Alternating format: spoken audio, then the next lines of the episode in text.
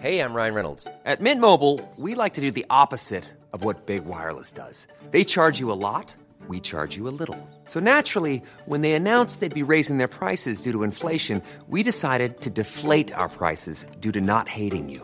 That's right. We're cutting the price of Mint Unlimited from $30 a month to just $15 a month. Give it a try at mintmobile.com slash switch. $45 upfront for three months plus taxes and fees. Promo rate for new customers for limited time. Unlimited more than 40 gigabytes per month. Slows. Full terms at mintmobile.com. 16h passées de 59 minutes. Merci encore de votre euh, fidélité. Je suis très heureux de vous retrouver pour ce nouveau numéro de Punchline sur CNews. On est ensemble, vous le savez, jusqu'à 19h en direct pour faire le, le tour de l'actualité avec Gabriel Cluzel. Bonsoir Gabriel. Bonsoir Patrice. Directrice de la rédaction de Boulevard Voltaire. Eric Revel également présent. Bonsoir, Patrice. mon cher Eric. Journaliste Karim Zerebi. Bonsoir. Karim, bonsoir. Consultant CNews, Ludovic Taureau. Ça faisait longtemps, Doc. Vous allez bien? Bien. Mère UDI de Coubron en Seine-Saint-Denis, Nesrine Menawara, bonsoir. Merci d'avoir accepté notre invitation. Vous êtes euh, la mère PS de Beson et Amaury Boucault, c'est direct qui nous vient de nous rejoindre. Quel timing, cher ami.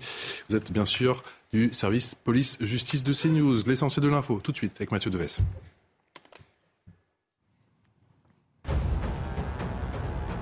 Les vacances de Noël menacées par une grève à la SNCF, la situation avec les aiguilleurs reste tendue. La direction leur propose une remise de service de 10 minutes et une indemnité mensuelle forfaitaire de 60 euros. Insuffisant pour Sudrail qui demande 20 minutes et 300 euros mensuels en plus. Le syndicat a donc maintenu son appel à la grève du 15 au 19 décembre. François Braun assure que tout le monde peut se faire vacciner. Le rappel contre le Covid-19 concernait dans un premier temps surtout les personnes de plus de 60 ans, les plus fragiles ainsi que leur entourage. Le ministre de la Santé appelle à un sursaut de la vaccination. Seulement 2 800 000 personnes sont vaccinées depuis début octobre. C'est bien moins que nos voisins européens, précise le ministre de la Santé. Le Parlement européen, secoué par des soupçons de corruption, une vice-présidente grecque de l'Assemblée a notamment été interpellée par la police belge. Elle est soupçonnée d'avoir reçu de l'argent du Qatar pour influencer les décisions économiques et politiques de l'institution. Au total, cinq personnes ont été arrêtées hier à Bruxelles. Enfin, France-Angleterre, c'est ce soir. On parle bien sûr de la Coupe du Monde de football au Qatar. Les Bleus tenteront de se qualifier pour les demi-finales. Un choc de titan entre la France de Kylian Mbappé, tenante du titre, et l'Angleterre, vice-championne d'Europe. Dans le viseur, une place dans le dernier carré face au vainqueur de Maroc-Portugal. Le coup d'envoi sera donné à 20h. 1-0 pour le Maroc et c'est le score pour l'instant au bout de 45 minutes, au bout de cette première mi-temps. On en vient à cette émotion, cette incompréhension à, à Beson dans le, dans le Val d'Oise. Un homme est mort à l'hôpital des suites de ses blessures. Cet homme s'appelait Jean, 87 ans, roué de coups. Lundi dans son immeuble, c'est sa femme qui l'a retrouvé le visage totalement défiguré, gisant dans son sang. Une heure plus tôt, il était allé chercher du vin dans sa cave. Écoutez le, sentiment de ce voisin dans cet immeuble paisible de paisible de Beson. Il s'appelle Jean-Luc, c'est au micro de Kinson. Un monsieur très gentil qui était ami avec mon père, qui est décédé il y a deux ans. Ils avaient un petit jardin de l'autre côté, là, à Beson. Donc je le connaissais très bien. Je connaissais ses trois enfants, à monsieur Thomas. Et je suis. Je sais pas quoi dire, j'ai pas de mots. Que ça puisse se passer ici, c'est une résidence très calme. En principe, euh, jamais de soucis, rien. Sur l'un des deux, il y en a un qui m'appelait Salut l'ancien et tout, t'es toujours à ton balcon. Je, je suis ému, je suis. Ça me choque. C'était un monsieur très gentil. Sa femme, je connais ses trois enfants. On a grandi ensemble. J'ai pas de mots. Esrine Menawara, merci encore d'avoir accepté notre invitation. On sait que c'est une journée, c'est même une semaine ô combien difficile. Pour toutes les personnes de votre commune, on l'a beaucoup entendu aujourd'hui dans la bouche de nombreux voisins. Je ne sais pas quoi dire, on a du mal à imaginer l'onde de choc qui s'est emparée de votre ville aujourd'hui. Écoutez, c'est euh, c'est une forme de, sidération et d'incompréhension ressentie de façon violente. Euh, pourquoi? Parce qu'on ne se dit pas, euh, quand on est chez soi, dans son immeuble, où on a vécu toute sa vie, où on a fait grandir ses enfants, une résidence plutôt correctement tenue, relativement calme, on ne se dit pas en descendant dans sa cave chercher une bouteille de vin, on va retrouver de la barbarie, de la violence, et on finit sa vie comme ça. Et, et donc, du coup, euh, ça nous interpelle en se disant, mais comment on va pouvoir, si euh, demain ça devait se reproduire, et j'espère que, non, euh, comment on va pouvoir agir? Parce que Habituellement, on est confronté à de la violence sur l'espace public. Là, on n'est même plus dans l'espace public. C'est le voisin qui a attaqué un autre voisin. Ils se connaissent depuis très longtemps. Donc oui, c'est plus que de la violence, c'est plus que de la douleur et ça nous touche vraiment profondément dans notre, dans notre chair. Et, moi, aujourd'hui, au, nom de l'ensemble des Besonnais et des Besonnaises, euh, à la fois j'adresse mes condoléances à cette famille qu'on connaît très bien, parce que c'est une famille vraiment adorable et investie sur la ville, mais aussi leur dire qu'on est à leur côté. et j'espère vraiment que ça va éveiller les consciences pour qu'on puisse agir par la suite pour que ce genre de choses ne se reproduisent plus. Plus jamais ça. Plus jamais on ça. l'a beaucoup entendu, est vraiment effectivement. face à un acte de barbarie euh, odieux et inacceptable. Aujourd'hui, Madame la maire, vous avez des nouvelles de son épouse?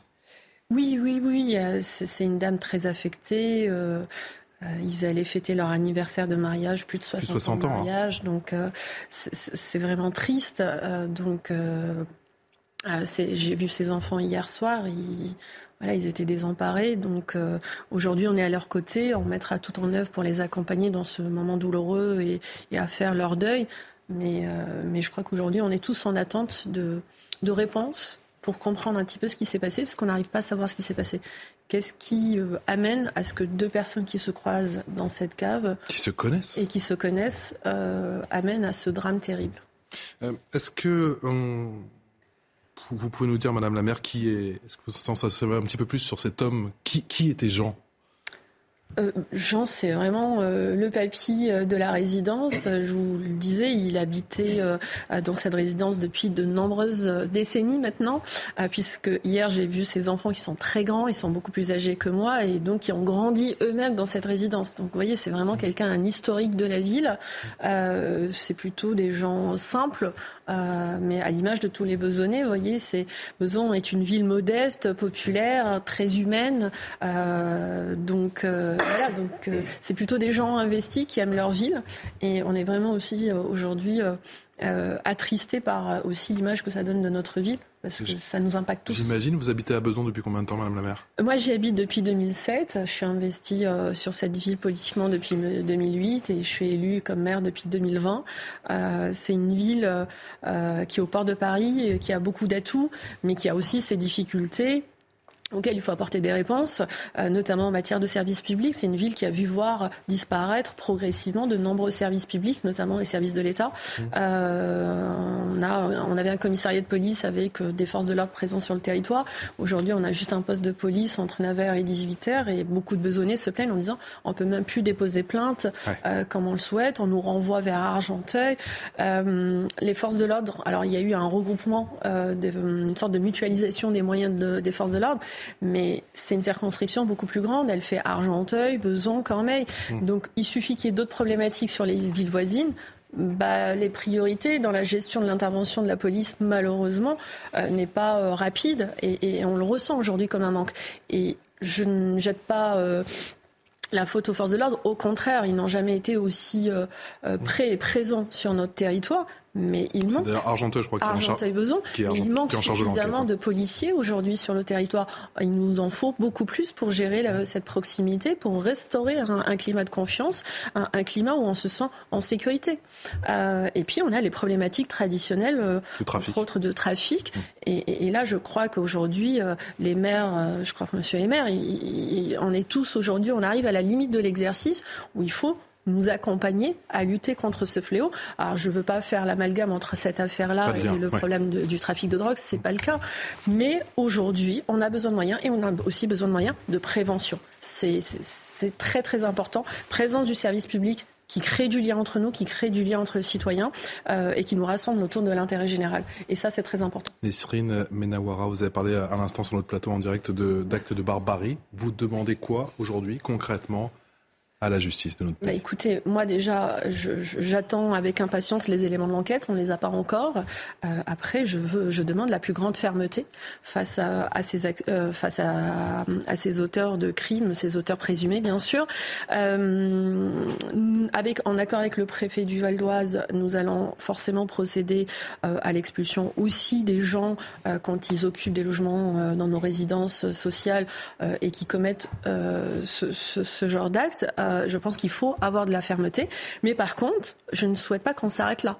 Je souhaite que par la suite, il faut le travailler dans le temps, plus de moyens, plus de services publics, euh, du service public de proximité, mais aussi des services publics euh, éducatifs, euh, d'accompagnement. ce repris de justice, a priori, enfin, je n'en sais pas plus. Mmh. la question légitime qu'on peut se poser, c'est quel a été son suivi depuis qu'il euh, n'est plus euh, en prison. Euh, comment ça se fait que ce monsieur aujourd'hui, peut-être qu'il avait des problématiques, j'entends parler que peut-être ce monsieur ou son frère est orienté vers de la psychiatrie, mais pourquoi on le découvre maintenant? Vous voyez, c'est-à-dire qu'aujourd'hui, il manque énormément de moyens de suivi de suivi et il nous faut des moyens sur le terrain. Et on va tenter d'y voir plus clair avec Amaury Boucaud du service police-justice de CNews qui nous a rejoint. Bonsoir Amaury, où en est l'enquête? Alors l'enquête, euh, elle est allée finalement assez vite. Enfin, ce qui s'est passé en fait, c'est que euh, donc cette femme hein, qui allait voir son mari dans la cave, qui est descendue, a expliqué aux policiers avoir vu un des deux frères euh, qui sont aujourd'hui mis en cause, non loin du lieu où a été retrouvé son mari. Et donc très rapidement, l'enquête policière s'est tournée vers ces deux frères, qui étaient par ailleurs bien connus des services de police. les deux frères ont été interpellés, placés en garde à vue. Ils ont tous les deux nié les faits d'abord. Euh, l'un d'ailleurs euh, qui, est le moins mis en cause, si on peut dire, eh bien, son état effectivement, son état psychiatrique euh, a été jugé non compatible avec une garde à vue, donc il a été placé dans un centre spécialisé. Quant à l'autre frère qui est le principal mis en cause, il y a une perquisition qui a eu lieu chez, dans le domicile donc, de ces deux frères, et en fait ils ont trouvé sur une paire de baskets lui appartenant des traces de sang, et ce sang, c'est la police scientifique qui a pu l'établir, que ce sang appartenait à la victime. Et donc, a priori, les chaussures auraient servi euh, dans l'acte. Et donc, euh, face à, ces faits matériels, finalement, euh, ce frère-là a fini par avouer aux policiers avoir porté plusieurs coups de poing et coups de pied à cet homme de 87 ans. Et donc, il a été mis en examen et il est aujourd'hui en détention provisoire. Est-ce qu'on en sait un petit peu plus sur le profil de ces, de ces deux frères? Oui, alors justement, euh, ils ont quand même un, lourd passif, hein, si, on s'en rapporte à ce que, la, police a comme fiche sur eux. Alors le principal mis en cause, hein, qui est âgé de 30 ans, il est par exemple connu euh, pour des violences en réunion, menaces, vols, violences aggravées, usage de stupéfiants, refus d'obtempérer, défaut euh, de permis de conduire ou encore mise en danger de la vie d'autrui. Euh, et son grand frère, hein, qui a été donc placé en, en centre psychiatrique, lui, il est connu pour trafic de stupéfiants outrage, refus d'obtempérer, conduite euh, sans permis de conduire aussi. Et alors, je voudrais d'ailleurs vous faire écouter un témoignage assez intéressant. On a pu s'entretenir avec un, ancien policier euh, de Beson euh, qui, en fait, a entendu, a découvert cette affaire dans la presse, a fait le lien tout de suite avec ces deux personnes. Et voilà, il s'est confié là-dessus, il a eu un énorme choc, il s'est dit mais comment se fait-il que ces personnes que j'ai de très nombreuses fois interpellées, vous allez l'entendre, hmm. soient encore dans la nature et puis commettre un tel acte ou vous l'avez contacté il y a quelques minutes. On l'écoute. Voilà. Moi, pour ma part, c'est des personnes que j'ai déjà interpellées euh, facilement une cinquantaine de fois, entre 50 et 200 fois, je ne vais pas vous mentir. Avec ces deux-là, ça se passait extrêmement mal. Extrêmement mal. Tout le temps, euh, euh, ça finissait au sol en bagarre, c'était des menaces de mort. Moi, je les ai déjà vus se taper la tête contre, contre les murs pour ensuite porter plainte contre nous en disant qu'on les avait frappés. En tant qu'homme, je suis consterné. En tant que policier, je suis abattu. Euh, c'est des personnes qui auraient dû euh, déjà euh, être à l'écart de la société pour protéger la population. Et c'est des personnes qui ont recommencé, qui ont récidivé, qui et récidivent et récidivent. je suis désolé pour ce qui est arrivé. Il y a une faille dans le système. Il y a une faille. Elle vient pas de nous. Voilà, voilà pour ce que nous dit cet ancien policier de, du Val d'Oise et qui connaît donc ces, ces, deux suspects, ces deux assaillants euh, présumés, et qui nous dit qu'il les a croisés une bonne cinquantaine de fois au bas mot Croisés, interpellés, étaient en contact en tous les cas entre 50 à 200 fois, c'est ce qu'ils nous disent, policiers. Il nous a expliqué aussi hein, que euh, leur nom d'ailleurs était euh, inscrit dans les cellules de garde à vue sur le plexiglas. Euh, que, finalement, entre eux, les policiers se demandaient finalement comment, quel allait être le destin de ces deux frères qui avaient un, destin assez chaotique de voyous. Et ils se disaient, bon, bah, qu'est-ce que peut être l'issue? Est-ce qu'ils vont finir morts dans un, règlement de compte ou est-ce qu'eux-mêmes vont tuer quelqu'un et ils vont aller trop loin et donc vont finir par aller définitivement en détention? Et donc, quand ce policier a vu ça, il s'est dit, mais est-ce que moi, est-ce que nous, les policiers, nous avons fait quelque chose qui n'allait pas ou est-ce que la justice, finalement, n'a pas donné de réponse N'aurait-elle pas donner une réponse trop faible à tous leurs agissements passés pour qu'aujourd'hui on en arrive à ça? Bonsoir Jean-Christophe Couvi du syndicat GP Police. Merci de nous avoir rejoints en direct euh, une nouvelle fois dans, Punchline sur CNews. Vous venez d'entendre cet ancien policier qui connaissait les deux assaillants présumés, qui dit qu'il a croisé plusieurs dizaines de fois leur route. Ça vous inspire quoi? Bonsoir, euh, oui, bah, écoutez, ça m'inspire ce que j'entends tous les jours par mes collègues en fait, hein. c'est-à-dire qu'on a l'impression de jamais en faire assez parce que quand on interpelle ces individus, effectivement, on les revoit toujours dans le paysage et en fait, on ne sait pas quoi en faire. Et euh, on a l'impression, euh, toujours la même expression, de vider l'océan la petite cuillère, mais c'est vrai qu'on se répète, on se répète sur les plateaux, on envoie des cris de SOS à nos hommes politiques, et en fait, derrière, on voit que rien n'est fait. Et on ne sait pas quoi faire de ces fauves, parce que c'est des fauves, c'est des gens qui vivent en marge de la société, c'est des gens qui sont gavés de stupes. Hein. Euh, faut, voilà, depuis tout petit, ils fument du cannabis, ils prennent de la drogue. Euh, la drogue, c'est, ben, on le voit, l'entrée dans la schizophrénie, pardon, c'est l'isolement, euh, c'est des réactions violentes. Alors quand j'entends des fois que ça peut être récréatif, ben, moi ça me fait bien marrer. C'est pas du tout récréatif. Et au contraire, on devrait certaines personnes en leur place dans les hôpitaux psychiatriques. Mais surtout, c'est que quand on enlève des lits dans les hôpitaux psychiatriques et qu'on relâche des gens, parce qu'on ne peut pas justement, pour gagner des lits, en fait, c'est ça le service public aujourd'hui, c'est qu'en fait, on est, on est à poil, désolé de le dire, mais c'est ça. Et donc, du coup, on est obligé de, bah, de, faire avec ce qu'on a, de faire du bricolage. Et nous, les policiers, bah, on voit ça au quotidien. Et je comprends mon collègue qui, culpabilise quelque part, on culpabilise aussi de jamais en faire assez. Et surtout de jamais être écouté.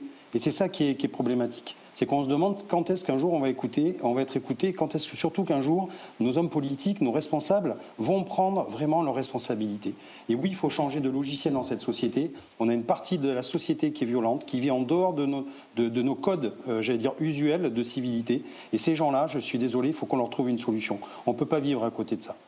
Nesrine Menawara, je rappelle, vous êtes la mère PS de, de Beson. Est-ce que vous savez, je sais que vous avez rencontré la famille, notamment les, les fils, est-ce que vous savez si l'un des fils a joué un rôle important justement concernant cette enquête qui ne fait que, au final que débuter euh, le, fils en question, euh, on le connaît bien parce qu'il travaille euh, sur le territoire, notamment avec les, les, services en lien avec la police. Donc, euh, Donc il a des contacts au sein de la police à Argenteuil euh, il, gère entre autres euh, tout ce qui est. Il accompagne la police locale, nationale ou, municipale, entre autres pour enlever par exemple tout ce qui est voiture ventouse. Donc c'est quelqu'un qui s'occupe d'une grande fourrière et Dieu sait qu'on a beaucoup.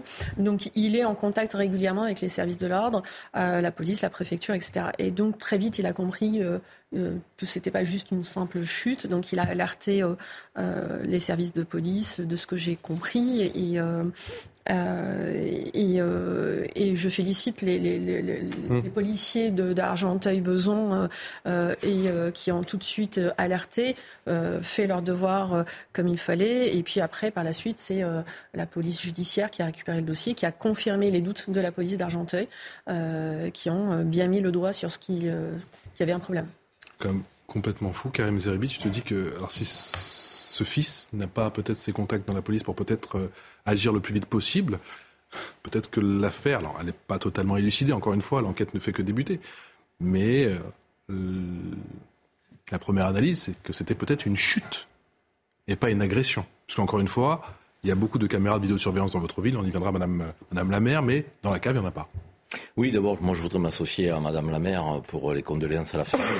C'est doit être un choc inouï que de, savoir effectivement son père ou son grand-père, en tout cas un membre de sa famille, euh, vivant dans sa cité tout, tranquillement, euh, descendre dans la cave et ne jamais remonter parce que victime d'un crime barbare.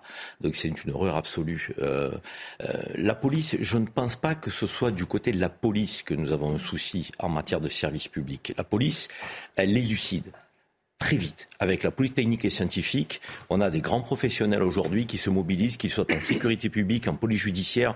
La police, quand on, la sollicite, elle est là. Euh, elle a un souci, la police, c'est un souci d'effectif. Madame la maire l'a dit, euh, la police voudrait couvrir le territoire national, elle n'en a pas les moyens. Et il lui a donc parfois euh, des amplitudes horaires, là c'est le soir, où elle n'est pas sur un territoire alors qu'elle aimerait y être. La police, elle a besoin de moyens, humain, matériel, pour répondre aux besoins de toutes les communes de notre pays. Et aujourd'hui, il n'y a plus de communes dites violentes et de communes dites tranquilles. Ça n'existe plus. On avait les grandes métropoles avant, on a les villes moyennes aujourd'hui et les petites communes qui sont touchées par tout type de violence et trafic de drogue. Donc il faut l'entendre. Et donc cette police, il faut la renforcer impérativement et très vite. Mais le souci que nous avons, c'est lorsque la police fait son travail, le souci se situe au niveau de la justice. La justice aujourd'hui, d'abord, un, elle ne statue que très rarement dans des temps euh, acceptables. Deux, lorsque les peines tombent, elles ne sont pas toujours effectives. Trois, on n'a aucun suivi, Madame la maire l'a dit aussi, lorsque des délinquants, donc euh, euh, multirécidivistes, on a un vrai sujet. 50% des actes de délinquance sont commis par 5% des récidivistes dans notre pays. Ça veut dire que là, la réponse n'est pas satisfaisante en matière de justice. Et le suivi à l'identique. Donc si on doit à un moment donné renforcer un service public qui est clochardisé aujourd'hui je n'ai pas peur de le dire, c'est le, euh, euh, le, service public de la justice.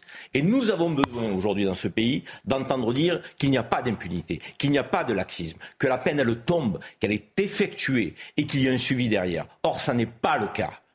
Et là, effectivement, ça nous laisse tous complètement, euh, je dirais, désarmés face à ces types de violences qui se multiplient, qui se développent. Encore une fois, quelle ça que nous rappelle Cannes en plus. Hein, alors, fort heureusement, la, cette, vieille dame à Cannes. Le pédigré de ces gens est encore très traumatisée, mais elle est fort heureusement en, vie. Beaucoup de réactions politiques, vous imaginez, effectivement, à commencer par celle de Éric Zemmour ou encore celle de Jordan Bardella. On va la découvrir ensemble à, l'antenne. Je le disais, euh, Gabriel Cluzel, cette affaire, elle, elle résonne forcément avec ce qui s'est passé à Cannes. On en a encore parlé très récemment.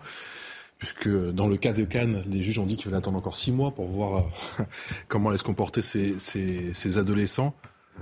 Quel est votre sentiment?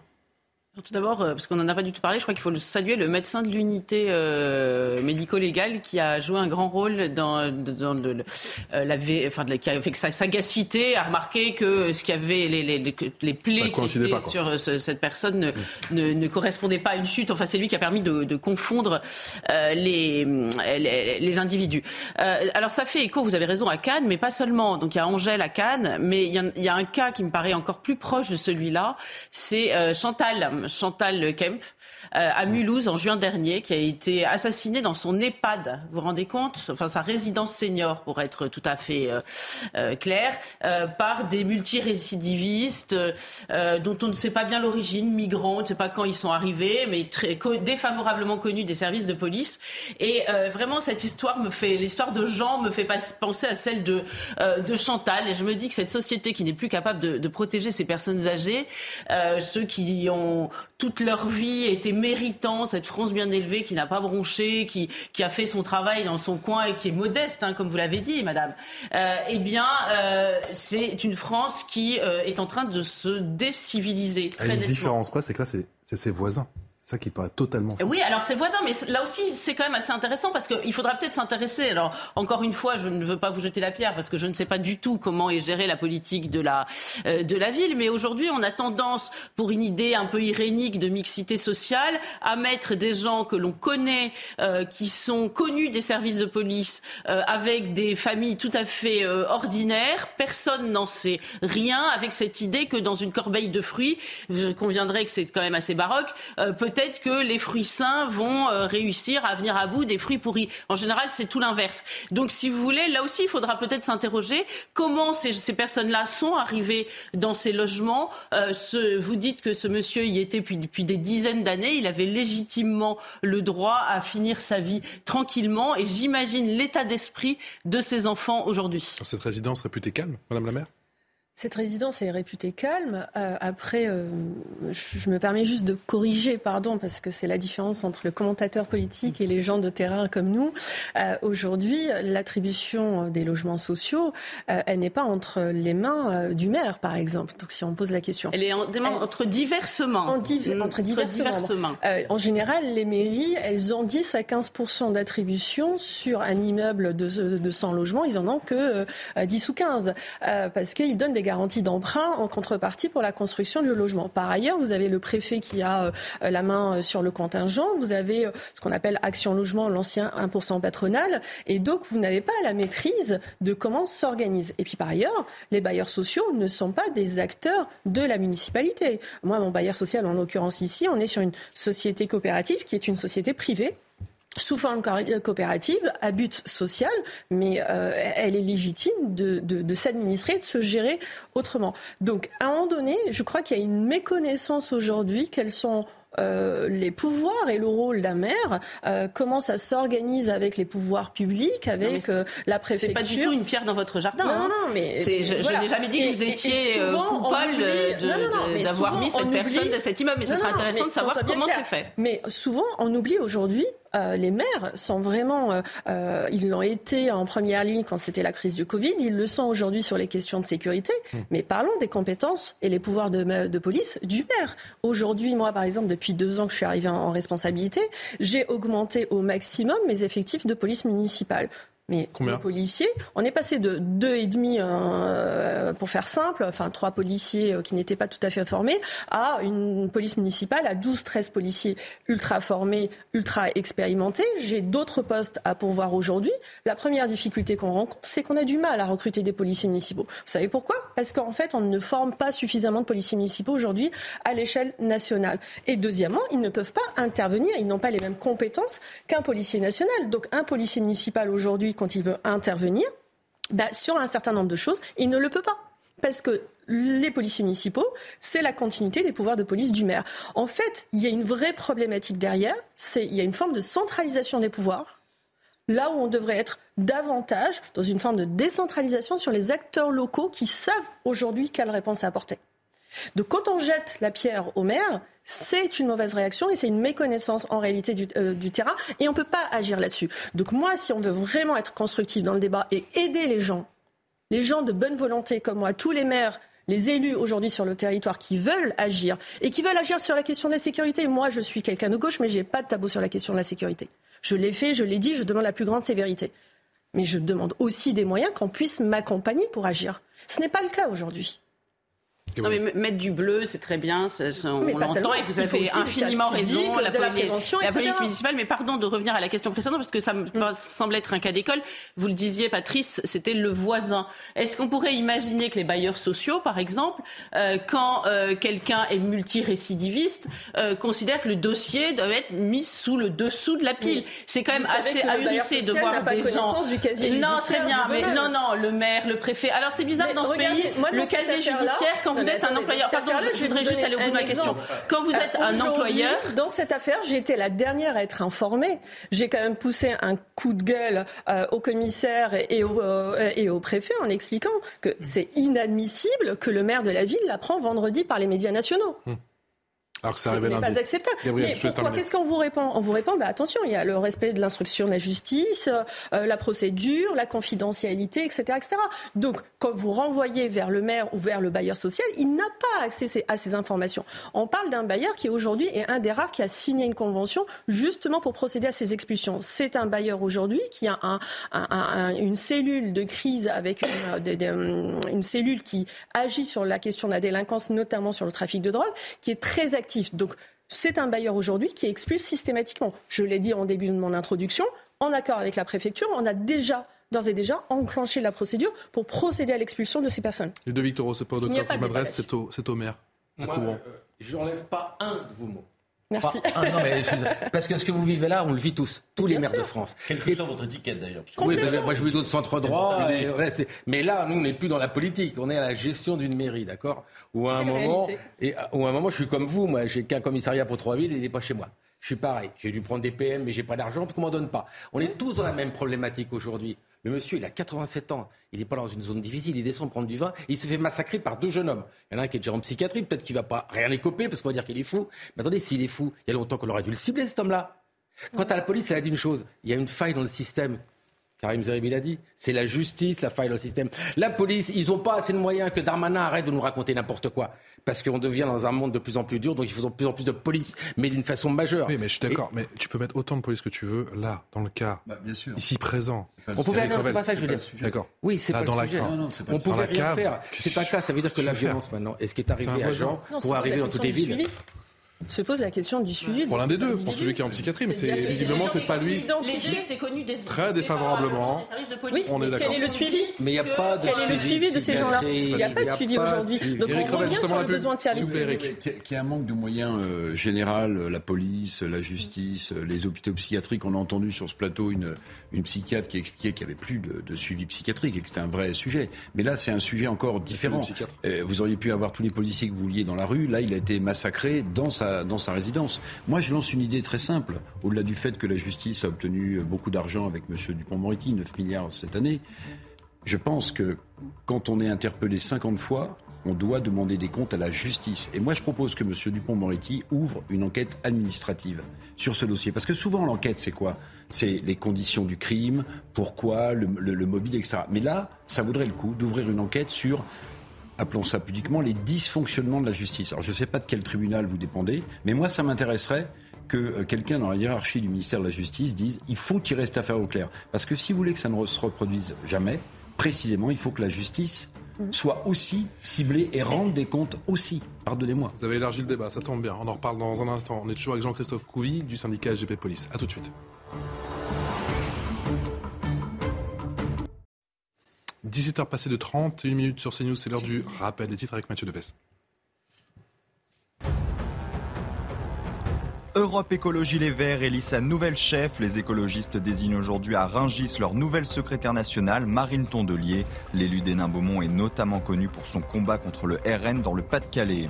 Fin de la prise d'otage à Dresde en Allemagne. Le suspect a été tué ce matin dans une galerie commerciale après l'intervention de la police allemande. Le tireur âgé de 40 ans aurait d'abord tué sa mère avant de tenter de pénétrer dans les locaux d'une radio, puis de se réfugier dans un centre commercial. La police a pris en charge deux personnes sans blessure apparente.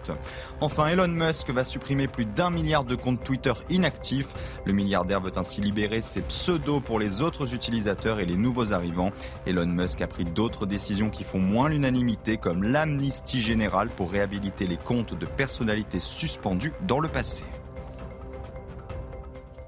Eric Revel, Karim Ludovic Toro, avec Nesrine Menawara, qui est la maire PS de Beson, avec Jean-Christophe Couvi, qui est le secrétaire national du syndicat euh, SGP Police. On parlait bien sûr de cet homme qui est mort à l'hôpital des suites de ses blessures. Jean, 87 ans, roué de coups.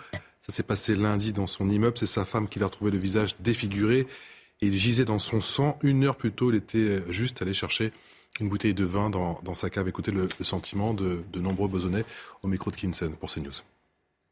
Il n'y a jamais eu de drame comme ça dans cette cité-là. Euh, ce monsieur-là, des fois j'étais à mon balcon, je le voyais partir avec son petit panier. Euh, franchement, je suis touchée parce que c'est pas possible. Bah oui, c'est un gentil monsieur qui habitait là aussi depuis des années, qui a élevé ses enfants ici, qui est je comprends pas, je suis sur le, derrière. Éric Revel, journaliste, vous me disiez juste avant la pause, vous nous disiez effectivement dans, Punchline que pour vous, l'enquête sur ce cas précis ne suffira pas. Ben non, l'enquête de police va suivre son cours, la police scientifique va travailler, on va essayer d'élucider les conditions de cet acte de barbarie. On va trouver le mobile, j'imagine, euh, les responsabilités. Euh, peut-être que l'un des, deux agresseurs sera considéré comme, euh, comme fou, psychiatriquement atteint. Mais ce qu'il faudrait quand même se poser la question, parce que très souvent on dit mais que fait la justice? Les peines ne sont pas appliquées, tout ça est juste.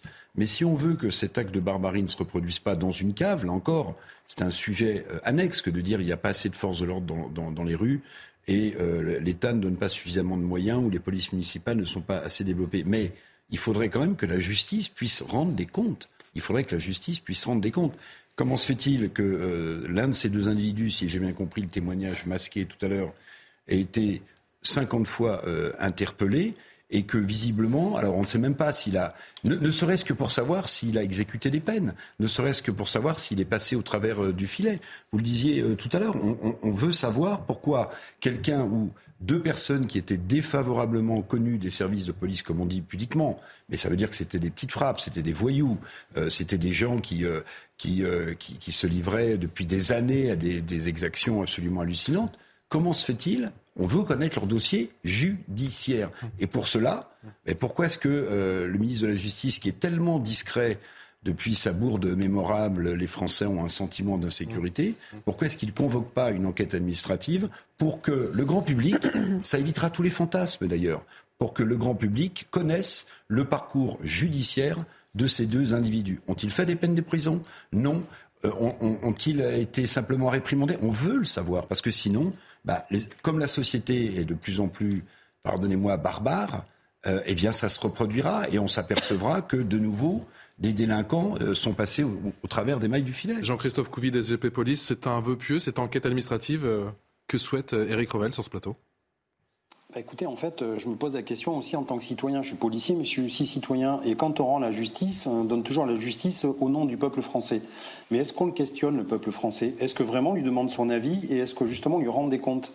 Parce qu'on a l'impression que c'est vraiment euh, comme si on mettait une petite cloche et de l'entre-soi effectivement, euh, quand on va regarder un petit peu la bio de, ces, deux, de ces deux personnages et qu'on va voir qu'ils ont été, comme disait mon collègue, interpellés peut-être 50 fois, 100 fois, on attend quoi pour, pour faire quelque chose? Alors, les, encore une fois, la justice est faite avec ses propres moyens.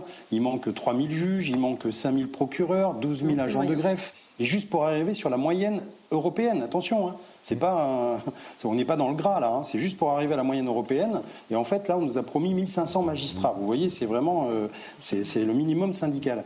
Donc en fait, voilà, c'est qu'est-ce qu'on fait de ces gens-là? On sait qu'il y a un problème. Nous, policiers, dans n'importe quelle ville de France, les, copains, les collègues de la BAC, de la PJ vous disent on a toujours, c'est pareil, la même famille, les mêmes frères, la même bande on les connaît, on les interpelle 10 fois, 20 fois, 50 fois, ils pourrissent la vie des gens. Alors ils vont des fois en prison, ils ressortent, effectivement il n'y a pas de suivi, ils reviennent sur le bitume, ils refont des bêtises, on les remet en prison, ou alors on les admoneste, etc. Mais en fait c'est toute une vie comme ça. Et nous, ils nous pourrissent la vie, ils pourrissent la vie des citoyens. Donc à un moment donné, je pense qu'effectivement, il va falloir trouver une autre solution pour ces gens-là. S'ils ne sont pas capables de vivre en société, bah, je suis désolé, mais leur place, elle est en dehors de la société. Pendant ce temps, nous, on respire. On sait que le, temps de l'enquête, il est assez rapide et le temps de la justice qui est beaucoup plus long, Madame la maire. En attendant, comment faites-vous pour euh, rassurer vos administrés? Bah, écoutez, euh, d'abord, euh, nous, on a des services publics qu'on déploie fortement pour que, justement, il y ait du service public sur le territoire. On s'est fortement battu dernièrement pour avoir une maison France Service, parce qu'effectivement, on n'a plus de, de service des impôts, de la CAF, de la CPM, etc. Donc, l'État nous a accompagnés. C'est pas suffisant. on met en place du service municipal, fortement engagé sur les questions éducatives, sur les questions sociales, mais aussi sur les questions sécuritaires, puisqu'aujourd'hui, on investit fortement sur la question de la police et de la sécurité sur la ville, puisqu'on déploie beaucoup de policiers municipaux et euh, de, la vidéoprotection. Euh, là, pour les rassurer, euh, aujourd'hui, c'est on a besoin de réponses surtout de, l'État. Et c'est une chaîne. C'est une chaîne, c'est-à-dire que l'action municipale doit accompagner et aider parce que c'est les premières personnes sur le terrain pour pouvoir répondre. Mais il faut aussi la suite. Et quand monsieur parle des manques, de manque de moyens sur la justice, c'est une autre chaîne. Aujourd'hui, effectivement, s'il y a des gens qui rentrent, qui sortent de prison, c'est qu'à un moment donné, peut-être qu'il y a à la fois il manque des juges, mais aussi, moi j'interpelle ce soir aussi les majorités à l'Assemblée nationale pour leur dire qu'il y a peut-être aussi un corpus législatif à adapter dans certains cas de figure, parce qu'il faut partir de la réalité du territoire. Ça, c'est quelque chose d'important. Je m'adresse à l'autre maire de, ce plateau. Cette enquête administrative, c'est. Alors oui, je veux bien. Vous avez vu un peu une enquête, mais les profils sont tous les mêmes. Il aura fait 50 fois, il a été arrêté. L'autre, il fume. Il a fait 10 séjours en psychiatrie. Après, après, qu'est-ce qu'on fait? Il n'y a pas de service de psychiatrie. Il n'y a aucun suivi. Et là, c'est pas notre ressort à nous. C'est du service, c'est du ressort de l'État. L'État ne bouge pas. À part faire des discours, il ne fait rien. Donc ces gens-là, on n'a rien prévu pour eux, en fait. On fait comme s'ils n'existaient pas ils ressortent, ils reviennent dans le même état, si ce n'est plus énervé encore, qu'en plus ils consomment des stupéfiants. Et voilà, on en arrive aujourd'hui. C'est-à-dire qu'on fera l'enquête qui mettra la même chose, d'accord Qu'il a fait des séjours, que ses parents l'ont laissé. On fera plein de choses. Mais alors après Des comme ça, il y en a des dizaines et des dizaines qui feront encore plus de bêtises dans nos villes. C'est à l'État de reprendre la main sur ces gens-là. Vous savez, ça aurait une vertu, ça une vertu extraordinaire de faire une enquête et de connaître le parcours judiciaire de ces deux personnes-là. Pardonnez-moi, au moins une vertu, c'est que ça empêcherait d'avoir n'importe quel fantasme se développer dans la population française. Parce que que dit la population française aujourd'hui? Elle dit ces délinquants, ils rentrent, ils sortent, en fait, ils sont jamais condamnés, on s'occupe jamais d'eux, ils ressortent et ils recommencent la même chose. Si on avait le parcours exact, peut-être que ça permettrait de parler des moyens de la justice, mhm. mais peut-être aussi que ça permettrait de casser les fantasmes des gens aussi qui imaginent euh, que la justice Karim ne fait rien, que la justice ne fait rien. C'est pas un fantasme. Excusez-moi, je, Eric, je ne sais pas pourquoi vous voulez qu'on passe au crible quelque chose qu'on connaît déjà. Quand je vous dis que 50% des actes de... Quand je vous dis... Moi, je me pose des questions. S'il vous plaît. Je me pose des questions. Je, réponds, par, je réponds par une statistique qui doit vous intéresser. 50% des actes de délinquance sont commis par 5% des récidivistes. Ce qui veut dire qu'on a des multi-récidivistes dans notre pays qu'on a un vrai sujet à ce niveau-là. Et moi, je me demande à quoi ont servi les États généraux de la justice, qui devaient découler sur un observatoire euh, donc, des peines, euh, qui a été demandé euh, maintes et maintes fois par des fonctionnaires de police, qui devait nous permettre effectivement d'observer les dysfonctionnements dans notre arsenal. Parce qu'aujourd'hui, quand vous regardez le code pénal, je suis désolé de vous le dire, il y a tout dedans. C'est que les peines ne sont pas appliquées. Donc on n'a pas à surenchérir et à empiler encore du législatif. Il faut appliquer le code pénal dans notre pays. Et le code pénal aujourd'hui, les magistrats ne peuvent pas l'appliquer. Un, parce qu'on a, euh, je dirais, des prisons qui débordent, 60 000 places. 72 000 détenus, qu'on n'a pas de centre d'éducation renforcé pour les mineurs délinquants, on en a 50 sur le territoire national, on a 100 départements, qu'on a des remises de peine sur des violences où on pourrait se demander est-ce que c'est nécessaire des remises de peine sur des actes de violence. Il faudrait peut-être effectivement qu'on durcisse un peu plus ces actes de violence. Et ensuite, j'en termine par là, quand un délinquant a purgé sa peine et quand il est sorti, je pense qu'il faut, comme le dit Ludovic Toro, assurer un suivi. Et ça, c'est pas effectivement un magistrat. Euh, de, que d'être derrière. C'est peut-être un service de suivi des gens qui sont des récidivistes. Et s'ils se sentent suivis, qui vont euh, pointer au commissariat, s'il y a quand même à un moment donné des mesures derrière, peut-être qu'ils feront attention à ne pas déraper une nouvelle fois. Or, aujourd'hui, je devais vous le dire, les peines ne sont pas effectives, il n'y a aucun suivi, les prisons débordent, euh, les magistrats ne mettent pas en prison parfois parce qu'ils se disent il y a surpopulation. Le compte n'y est peut-être pas en penser matière aux de petites peines comme le font effectivement certains de nos voisins. Gabriel Cluzel. Je porte un peu en faux contre vos propos euphémisants. Ils font, ils commettent pas des bêtises. J'appelle pas ça des bêtises. Vous voyez, quand on assassine un octogénaire, c'est pas une bêtise. Ce- ce- Je crois qu'on a tendance, si, si, vous dites, on les remet, on sait pas quoi en Mais faire. je parlais pas de je parlais pas de celui-là, je parlais des petites bêtises. De- On devrait envoyer des TG au je crois qu'on qu'il pas, je crois qu'on est dans une phase d'ensauvagement, on n'est plus dans le registre de, de, de la bêtise, ni de l'incivilité, ne dites tout ce registre sémantique euphémisant. Vous pouvez nous en dire plus sur le profil des, des, hum, euh, de ceux qui sont euh, accusés euh, aujourd'hui, des individus Je, je- je n'ai pas leur fiche malheureusement. Non, vous n'en Euh, donc, rien. euh, non, je, encore une fois, je dis aujourd'hui, c'est des éléments euh, qui relèvent de, la- de- de la justice ou de, de, de- On sera de- beaucoup l'heure des forces de l'ordre. Donc euh, non, moi j'ai pas cette information, je peux pas vous la communiquer. Par contre, si vous me permettez, il y a un enjeu quand même pour les générations futures. Aujourd'hui, il y a quand même un enjeu de prévention, d'accompagnement, d'éducation. Ça veut dire que ces gens-là, avant d'être des adultes tueurs, c'était aussi à un moment donné des jeunes enfants dans des collèges et euh, qui ont peut-être à un moment donné raté leur parcours euh, éducatif. On a supprimé énormément les moyens sur, par exemple, toutes les associations de prévention qui nous aidaient aujourd'hui dans nos quartiers pour accompagner un certain nombre d'acteurs. On n'en parle pas. C'est des moyens. C'est-à-dire qu'on manque des moyens au niveau de la justice, on manque des moyens aujourd'hui sur la médecine, on manque des moyens sur euh, les forces de l'ordre, on manque des moyens à tous les niveaux parce qu'aujourd'hui, on n'arrive même pas à former suffisamment d'acteurs pour qu'ils puissent nous accompagner. On manque de médecins aujourd'hui. Quand on parle de la psychiatrie, c'est aussi du suivi médical. Aujourd'hui, en France, on manque de médecins. On trouve même pas un médecin généraliste pour sa ville. Comment on fait pour après accompagner des gens en très grosse difficulté et donc, il y a un travail de Mais prévention fort, il y a un travail de prévention à faire pour chose. la- l'avenir. C'est qu'il y a plein de gens en très grosses difficultés, comme vous dites, qui ne Qui deviennent pas pas, tous qui ne tueurs, on deviennent est pas des non, criminels barbares. Qui ne deviennent pas des criminels bien barbares. sûr. Autour de bien cette sûr. table, vous C'est avez des gens qui ont peut-être habité dans ce genre de- chaîne. et, et de la qui, et qui sécurité, se de sont la bien sévérité, mais de la et qui se prévention sont et de bien l'éducation tenus. et l'accompagnement. Voilà, il faut quand même pas l'oublier. Tous les gens qui sont en grosse difficulté ne deviennent pas des tueurs. Bah oui, oui, oui. Non, mais vous, de- vous donnez Oui, l'impression oui, de- oui, de- de juste de dire on a manqué de moyens pour bien éviter ce drame. C'est un ensemble, j'ai dit. et C'est une chaîne. C'est de l'action. C'est de l'action sur les Ah, questions de sévérité une- et de l'action sur l'ordre. C'est une vision politique des choses. Il faut renforcer les moyens de police. Des villes comme Beson et d'autres en ont besoin, mais il faut aussi renforcer les moyens sur les questions de santé, sur les questions de la présence du service public sur le territoire. Quand on parle de délitement, y a- pourquoi il y a du délitement aujourd'hui? C'est parce qu'on manque de service public dans notre territoire. Il manque ce qui crée du lien entre nous. Il manque ce qui incarne aujourd'hui ce pacte social. Mais si aujourd'hui, venez chez moi, vous allez voir qu'à un moment donné, aujourd'hui, à part le service municipal, il n'y a plus de service d'État. Il y a plein d'endroits en France, euh, historiquement, où euh, les gens n'ont pas été tellement accompagnés. Mais à une autre époque, les gens se comportaient différemment. On a aussi effondré l'autorité un peu partout. Mais complètement. Mais ça, ça, ça, il faut l'incarner aujourd'hui, l'autorité. Celui qui a avoué porter des coups il a 30 ans et l'autre qui est donc euh, en en hôpital psychiatrique en tout cas, à, lui 33 ans. Oui, rapidement, je n'ai jamais dit que c'était une bêtise. Je parle que dès qu'il y a une bêtise, on fait une peine. Et c'est quoi les peines? Il n'y en a pas. Il y a les TIG qu'on avait mis en place. Moi, à ma mairie, je suis pas capable d'en prendre plein. On le met jamais en place. Quand un TIG est donné, il est appliqué un an après. Travail d'intérêt général. Oui, parlons. Travail d'intérêt général. C'est-à-dire qu'ils envoient dans une collectivité pour travailler. C'est un an après qu'on les envoie. Quand on les envoie. Pendant cette année, ils font quoi? C'est pas compliqué. Une fois que la peine est faite, on m'appelle, on t'envoie cinq personnes pour faire les jardins. Je les prends tout de suite, bien évidemment. Et, et la problématique, c'est quand ils ont fait ces 50, je suis sûr qu'ils n'ont pas fait un TIG. D'accord? Faut qu'ils travaillent aussi faut qu'on leur apprenne qu'ils peuvent faire autre chose que voler, que se droguer. Voilà. Et c'est en se mélangeant avec les autres et ceux qui travaillent qu'on peut leur apprendre ça. au quotidien, on entend quand même euh, souvent euh, le fait que nos services publics sont en rupture. Hein. Mmh. On voit l'éducation nationale. Ah, bah, Effectivement, l'autorité. Euh, et pour qu'on fasse état d'autorité, il faut quand même que le personnel soit formé, présent. Aujourd'hui, on a du mal à recruter des mmh. enseignants. On voit dans l'hôpital public le personnel soignant en rupture totale.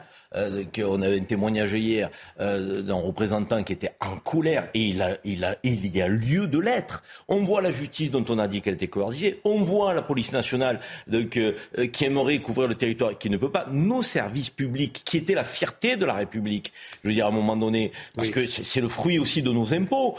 Aujourd'hui, on se demande euh, à, quel moment ce gouvernement va faire en sorte qu'on retrouve cette dimension de service au public, de proximité, de proximité et de présence sur les territoires? Aujourd'hui, il y a une forme de désertification, d'absence de service public, et les maires sont livrés à eux-mêmes. Alors, on n'a pas parlé de l'augmentation du prix de l'énergie parce que c'est pas le sujet, mais dans le budget des maires, il n'y a pas de bouclier énergétique pour les communes et les collectivités. Ça veut dire qu'ils ont fait, ils ont dû faire face à une flambée d'augmentation. Eux aussi aimeraient renforcer donc leurs services publics euh, communaux. Mais comment ils font? Il y, a un vrai sujet, ça. Euh, Emmanuel Macron, je trouve que il est quand même pas au rendez-vous de la, de la mobilisation qui est nécessaire dans notre pays sur nos services publics qui sont les piliers de la République. Il y a un vrai sujet là. Jean-Christophe Couvi. autres pays européens, on met beaucoup d'argent dans le service public. C'est ça la problématique. C'est que d'autres pays qui mettent moins réussissent mieux. Donc il faut apprendre des autres et pas se dire qu'on est les meilleurs tout le temps et qu'on a réussi. Jean-Christophe Couvi, vous êtes surpris que le, le parquet de Pontoise n'ait pas encore organisé de conférence de presse? Alors surpris non, parce qu'après chaque parquetier, j'allais dire, est indépendant et peut-être qu'ils attendent aussi d'autres éléments de, l'enquête pour pouvoir faire un, point. Après, il faut il faut qu'ils le fassent. Je pense que les procureurs, depuis quelque temps, on les voit dans les grandes affaires comme ça, mmh. viennent justement devant les caméras pour expliquer, parce qu'il y a une vertu pédagogique et c'est important que les, citoyens puissent suivre cette enquête, avoir des éléments. C'est aussi, euh, j'allais dire, redorer un petit peu le blason de la justice qui est souvent montré du doigt. Donc oui, euh, ça serait peut-être pas mal que les parquetiers viennent un petit peu pour euh, pour expliquer où ils en sont. Après, quand il n'y a pas d'éléments, que tout n'est pas bouclé, c'est sûr qu'ils vont pas venir juste pour faire du vent. Mais c'est bien quand même voilà, qu'on puisse avoir cette interaction entre les services publics et les citoyens. Et je suis d'accord avec Karim Zeribi, euh, actuellement, euh, les services publics sont en déclin. C'est ce qui faisait notre force. C'est ce qui faisait d'ailleurs qu'on était respecté dans le monde entier pour la qualité de nos services publics. Or, actuellement, je suis désolé, mais quand on a quelque chose en fait à dire, on appelle des robots on n'a plus, une personne à qui parler. Et souvent, bah, les policiers sont en première ligne et les gens en profitent bah, pour vider leur sac aux policiers. Donc nous, on a un rôle d'avocat, d'assistants sociaux. Euh, enfin voilà, on, fait le lien entre directement, euh, j'allais dire, le service public, l'État et les citoyens. Et c'est pas forcément notre rôle. Alors, euh, on est au centre de la société, mais quand même. Et oui, si on redonne un peu ce goût de service public avec des gens accessibles euh, et du régalien, je pense qu'on regagnera un petit peu, justement, à redresser cette société qui part, qui en quenouille. Même question pour euh, Gabriel Cluzel. Est-ce que le, le parquet de Pontoise a intérêt à communiquer au plus vite? Euh, oui, alors ça changera pas grand-chose à l'affaire, mais de fait, ça montrera, euh, ça montrera malgré tout euh, son intérêt. Il y a des questions légitimes qui se posent, n'est-ce pas? Par exemple, il y a quand même un mistigris qui est pas du tout évoqué sur ce plateau. C'est la question de l'embolisation par l'immigration de, ces services de justice qui aujourd'hui peinent à, à, à, faire face. Vous parlez des prisons, bah oui, les prisons, il y a 25% des étrangers, la première solution pour les vider, ce serait peut-être, mais c'est un truisme de dire ça, c'est de la palissade que ces étrangers partent chez eux. Voilà, ils n'ont rien à faire chez nous. C'est un peu comme dans les logements sociaux. Quand il y a des délinquants, ils n'ont rien à faire dans hein. les logements sociaux. Pardon? D'après mes informations, ils sont français. Oui, non, mais très bien. Bah, ils sont français, c'est parfait. Mais euh, en, l'occurrence, euh, peut-être que c'est pas le cas, c'est pas le. le euh, ma question, sur, ma question sur le parquet. s'appellent hein. néanmoins Hachim et Mohamed. Hichem. Hicham. Et, Mohamed. Donc, on peut supposer qu'ils ont un lien à un moment donné avec l'immigration, n'est-ce pas? Ils sont français. voilà. Oui, non, mais ils sont français. Non, mais je sais très bien, ils sont français. Non, je suis pas d'accord. 30 et 33 ans. On n'a pas le droit de dire ça. C'est interdit. C'est interdit. C'est interdit. Ah, d'accord. Motivé et impliqué dans ville pour défendre les droits. Je ne peux pas vous permettre de dire de tels propos, c'est scandaleux. Ah, ils n'ont qu'un lien, donc c'est des non, mais attendez, attendez, attendez. mais je pense qu'il ne faut pas mélanger les choses à un moment donné, il ne faut pas stigmatiser des populations. Ce sont des délinquants qu'il faut condamner fermement et je réclame la plus grosse sévérité. Maintenant, il n'est pas question d'instrumentaliser cette affaire pour stigmatiser toute une population. Il y a aussi des gens qui sont très bien, qui sont... mais bien sûr, je vous fais la leçon parce que c'est scandaleux ce que vous dites aujourd'hui. C'est des propos lamentables. Aujourd'hui, il y a des gens comme moi qui sont impliqués, qui défendent les valeurs de la République. Chacun son tour, Ce n'est pas acceptable. J'aimerais répondre. Vous ne connaissiez pas le nom des deux agresseurs. Oui, quand je vous ai posé la question. On peut s'appeler. On peut s'appeler. Pardon Pourquoi vous n'avez pas cité Mais c'est pas Mais ça vous a pas dérangé de dire que la victime. Pas tous ensemble, s'il vous plaît. Moi, je prends, mais c'est pas possible que la première. Mais attendez, c'est quoi On fait la ne connaissent pas le nom des agresseurs. Vous auriez pu dire l'enquête m'interdit de vous le donner, par exemple. Je ne connaissais pas les propos, enfin leur présence. Ce n'est pas un. Il ne faut pas stigmatiser. Je ne comprends pas. Pas tous ensemble, s'il vous plaît. Encore une fois. C'est une attaque aujourd'hui sur les origines des individus pour expliquer, pour stigmatiser toute une population. Ça, je peux pas le permettre. Gabriel. Aujourd'hui, il y a des gens qui sont respectables et tout à fait impliqués. Il faut condamner les voyous. Il faut laisser les gens qui sont aujourd'hui pleinement intégrés dans la société française et qui défendent les valeurs de la République. Gabriel. Oui, de, fait, moi, euh, je suis quand même un peu étonné que vous ne m'ayez pas répondu. C'est un peu bizarre que le maire ne sache pas ce qui est dans la presse euh, partout à l'instant T. Donc, je pense que ça vous dérangeait de donner ces noms, pardon.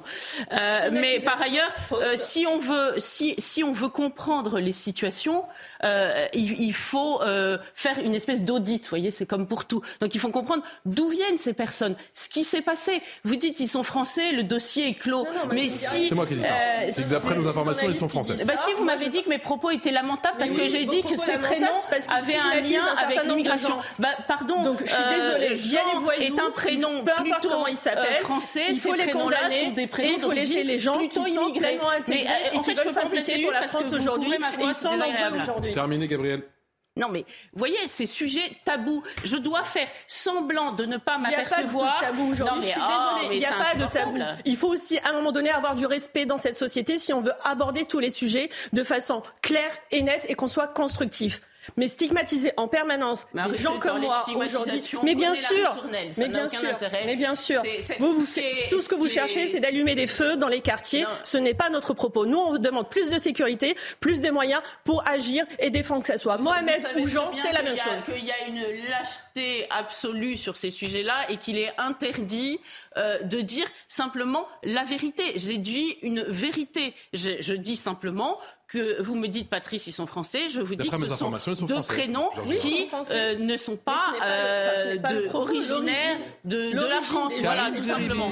Est-ce qu'on n'a pas le droit? C'est interdit de le dire, Karim Zeribi? Est-ce que c'est interdit? Moi, par exemple, Malo, je sais que c'est un prénom breton. Est-ce qu'on a le droit de le dire? Que l'on fasse euh, une distinction et que ça puisse alimenter un débat politique entre étrangers et français dans le, les 23% d'étrangers qui sont euh, dans les prisons, qui occupent les places de prison, et la manière dont on pourrait parfois euh, en expulser certains. Euh, c'est un débat politique que l'on doit avoir sans tabou et sans a priori. Mais qu'au sein de la communauté nationale, on ait une forme d'obsession identitaire à aller chercher à chaque fois et en permanence les déterminismes pour définir effectivement certains délinquants, mais pas tous, parce que lorsque le violeur ou le tueur est d'origine européenne, on ne va pas aller dire il est d'origine italienne ou espagnole ou si ou là, il est français. Et on a raison de dire qu'il est français. Mais lorsqu'il s'appelle Mohamed et qu'il est français, on doit s'arrêter sur le fait qu'il soit français. Je veux dire, aller chercher effectivement une origine sous prétexte que son parcours potentiellement de ses aïeux qui viendraient de le côté de la Méditerranée, c'est peut-être ça qui pose problème. Ça relève du fantasme identitaire, de l'obsession identitaire. C'est ça qui est dommage. Parce que, je vais vous dire, je trouve que vous relevez, vous relevez, vous relevez ces choses-là quand ça concerne Mohamed. Quand ça concerne des Eric, alors tout d'un coup, là, vous essayez effectivement de faire fi de ce sujet. Moi, pour moi, on est français, ou on l'est pas. Mais quand on est français, je ne fais pas de différence. L'affaire Vanessa, vous voyez, qui était une petite espagnole qui a été assassinée par un Français. Eh ben j'ai eu honte, moi. Je me suis dit, elle va revenir dans son pays, en Espagne. bah oui, j'ai eu honte parce que je me suis dit, une petite espagnole vis-à-vis des Espagnols. Vous êtes en train de dire quoi et c'était un Français, tout ce qui est de plus français. Euh, donc votre argumentaire. Mais vous êtes en train de dire qu'on doit avoir honte en fonction de l'origine du délinquant Ce que non mais, mais, attendez, mais arrêtez. Mais de quoi vous parlez défendre. Ce que je veux dire, c'est qu'aujourd'hui, on n'a pas le droit d'analyser. On n'a pas le droit d'analyser. D'analyser quoi? C'est pas de l'analyse que vous faites. Bien sûr que si. Vous mettez ça au service d'un fonds de commerce politique qui est détestable et nauséabond, Gabriel. Arrêtez. C'est pas de l'analyse, ça. Non, mais c'est des sujets. C'est pas de l'analyse. Alors là, j'ai tout le cœur des pleureuses, là, la moraline de gauche qui eh vient me dire que j'ai pas d'accord, la moraline de gauche que j'ai pas de j'ai pas Ludovic droit, et de gauche peut-être qui passe j'ai pas droit de faire remarquer des choses qui sont euh, factuelles. Non non, ça me rappelle quelque chose. Moi j'ai une histoire personnelle, moi j'ai quitté un, pays aujourd'hui qui était enfin par le passé qui a connu le terrorisme. Quand je suis arrivée ici en France et quand la France a été attaquée par les terroristes, j'ai été profondément meurtrie dans ma chair parce que je ne l'ai pas bien vécu. On a juste oublié à l'époque, je me souviens le débat, forcément du fait des origines des individus, c'était en stigmatiser l'ensemble des Arabes ou des musulmans sur euh, le territoire français et en faisant la stigmatisation sur le terrorisme. Alors qu'on a juste oublié à l'époque que c'était aussi beaucoup de gens, et je suis assez bien placé pour l'avoir vécu, d'avoir été que les premiers victimes du terrorisme à l'époque, c'était aussi des Arabes et des musulmans dans leur pays. Aujourd'hui, qu'est-ce qui se passe sur notre territoire? Moi, dans ma ville, j'ai une forte communauté maghrébine. Soit, ben, c'est la première communauté, enfin, c'est eux les premiers qui sont aujourd'hui touchés dans les quartiers, puisqu'ils sont dans les quartiers populaires, et qui sont touchés et impactés par la violence, le trafic de drogue. Fort heureusement, nous avons, et on essaye d'avoir des territoires qui ne soient pas des gens, enfin des, territoires où il n'y a pas de mixité, ni que ce soit une mixité sociale ou une mixité en fonction des origines. Donc moi, aujourd'hui, je refuse qu'on stigmatise, que ce soit ma ville ou euh, une catégorie de population, en fonction des prénoms des gens ou de leur origine. Par contre, il n'y a aucun doute sur la condamnation ferme des voyous. Les voyous, leur place est à en prison. Avec nous, il n'y a pas de débat là-dessus. On va continuer à en parler dans un instant, effectivement. Il y a une courte pause. Information de dernière minute, le Maroc vient de se qualifier pour les demi-finales du mondial. Le Maroc qui est venu à bout, qui s'est qualifié aux dépens du Portugal d'un certain Cristiano Ronaldo. On sera sur les champs dans un instant avec notre envoyé spécial Adrien Spiteri. A tout de suite. Allez, de retour toujours en direct sur le plateau de Punchline. Merci encore de votre euh, fidélité. On est encore ensemble pendant une heure pour faire le point sur l'actualité de ce euh, samedi. Actualité euh, largement dominée par le football avec la qualification à l'instant du Maroc. On en parle dans un instant. Je vous présente mes invités. Gabrielle Cluzel, directrice de rédaction de Bois Voltaire. On va parler du Maroc, en tout cas la qualification au football avec vous. Eric Revet, journaliste. Karim Zeribi, consultant CNews. Ludovic Toro, fan de foot, je le sais, mais quoique, si, vous êtes au taquet sur le foot? C'est sûr. Sur le foot, ça va aller ça va aller. Et euh, Nesrine Menawara, qui est maire PS de, de. Merci encore d'être euh, avec nous. Tout de suite, le rappel des titres, c'est avec Mathieu Deves. Si la France se qualifie ce soir, elle affrontera le Maroc en demi-finale du mondial. Immense exploit des Marocains qui éliminent le Portugal. Une victoire, un but à zéro. Le Maroc se détache avant la pause. Dans la surface, Youssef Nesiri à la lutte avec Ruben Diaz profite de la mauvaise sortie de Diogo Costa pour marquer.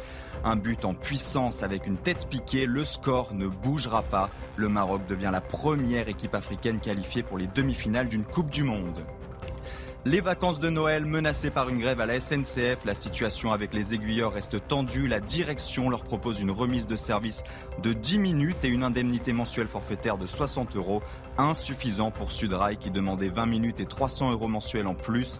Le syndicat a donc maintenu son appel à la grève du 15 au 19 décembre.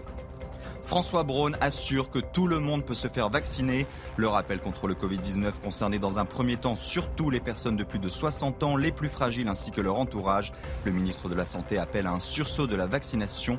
Seulement 2 800 000 personnes sont vaccinées depuis début octobre. C'est bien moins que nos voisins européens, précise le ministre de la Santé. Ou qu'elle semble loin ces polémiques sur le mondial au, Qatar, le mondial de foot bien évidemment? Toute la France derrière ses bleus, le rendez-vous est pris, vous le savez. France-Angleterre, ce sera donc à 20h pour une place en, demi-finale. Bonsoir mon cher Adrien Spiteri, le vainqueur de cette rencontre entre la France et l'Angleterre affrontera eh bien, le Portugal, on l'a appris effectivement, euh, Mathieu, le pardon, euh, le Maroc, pardon, le Maroc. Et Adrien, euh, Mathieu Deves le disait il y a un instant, le Maroc s'est qualifié 1 à 0 et c'est déjà la folie, je le vois, sur la plus belle avenue du monde. Adrien, allez-y.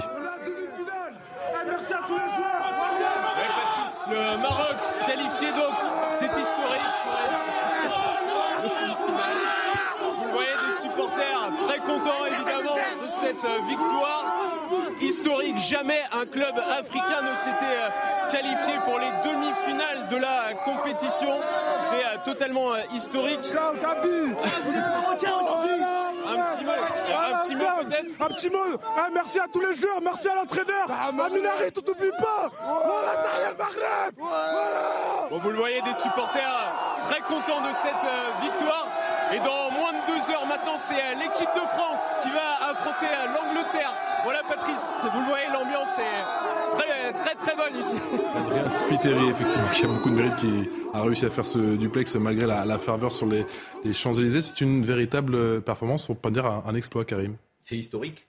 C'est historique qu'une équipe euh, du continent africain se retrouve dans les quatre euh, demi-finalistes de, la Coupe du Monde de, foot.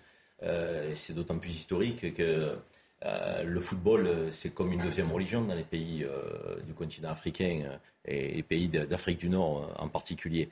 Et c'est vrai que cette équipe marocaine est aujourd'hui soutenue par son peuple. C'est tellement surprenant que j'ai même dit le Portugal, tu vois. Mais, moi, j'ai du mal à... Oui, oui, oui, non, mais c'était une boutade que vous avez faite. Bien sûr.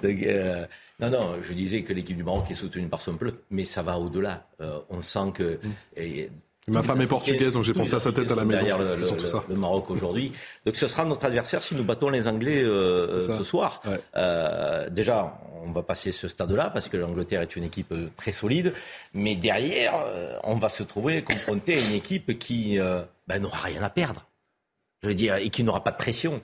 La pression sera sur nous si nous passons ce quart de finale. Donc ça risque d'être encore euh, de, très beaux matchs, une, Coupe du Monde très surprenante avec des liesses de joie extraordinaires.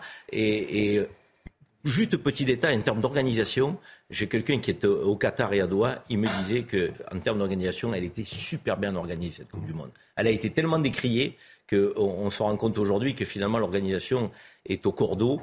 Peut-être qu'il va falloir qu'on s'en inspire, nous, euh, pour les événements sportifs qui vont venir, et je pense au JO 2024. La sensation Maroc, Ludovic Toro Oui, euh, on nous avait dit que le Maroc était fatigué, que les joueurs étaient euh, cassés. Bah, tous cassés, tous blessés. Pardon tous cassés, tous blessés. Tous cassés, ils étaient fatigués, ils n'étaient pas habitués. Bah, j'aimerais bien être habitué comme ça ce soir, hein. ça c'est clair. Hein. Mais ça serait bien qu'on les rencontre quand même. Ça serait sympa, dans la joie, bien sûr, comme tu le disais, Karim, dans le respect de chacun. Et puis voilà, et que le meilleur gagne toujours, comme on dit. Mais bravo à eux. Eric Robin, un petit commentaire? Bah, il faut saluer évidemment cette. C'est déjà concentré sur ce match des Bleus. Tu ne vois que, non, non, le match des Bleus. Non, non, parce que moi, contre l'Angleterre. Non pas pour, pour les Marocains qui feront une belle prestation, quoi qu'il arrive, parce que comme le dit Karim, ils n'ont rien à perdre en demi-finale.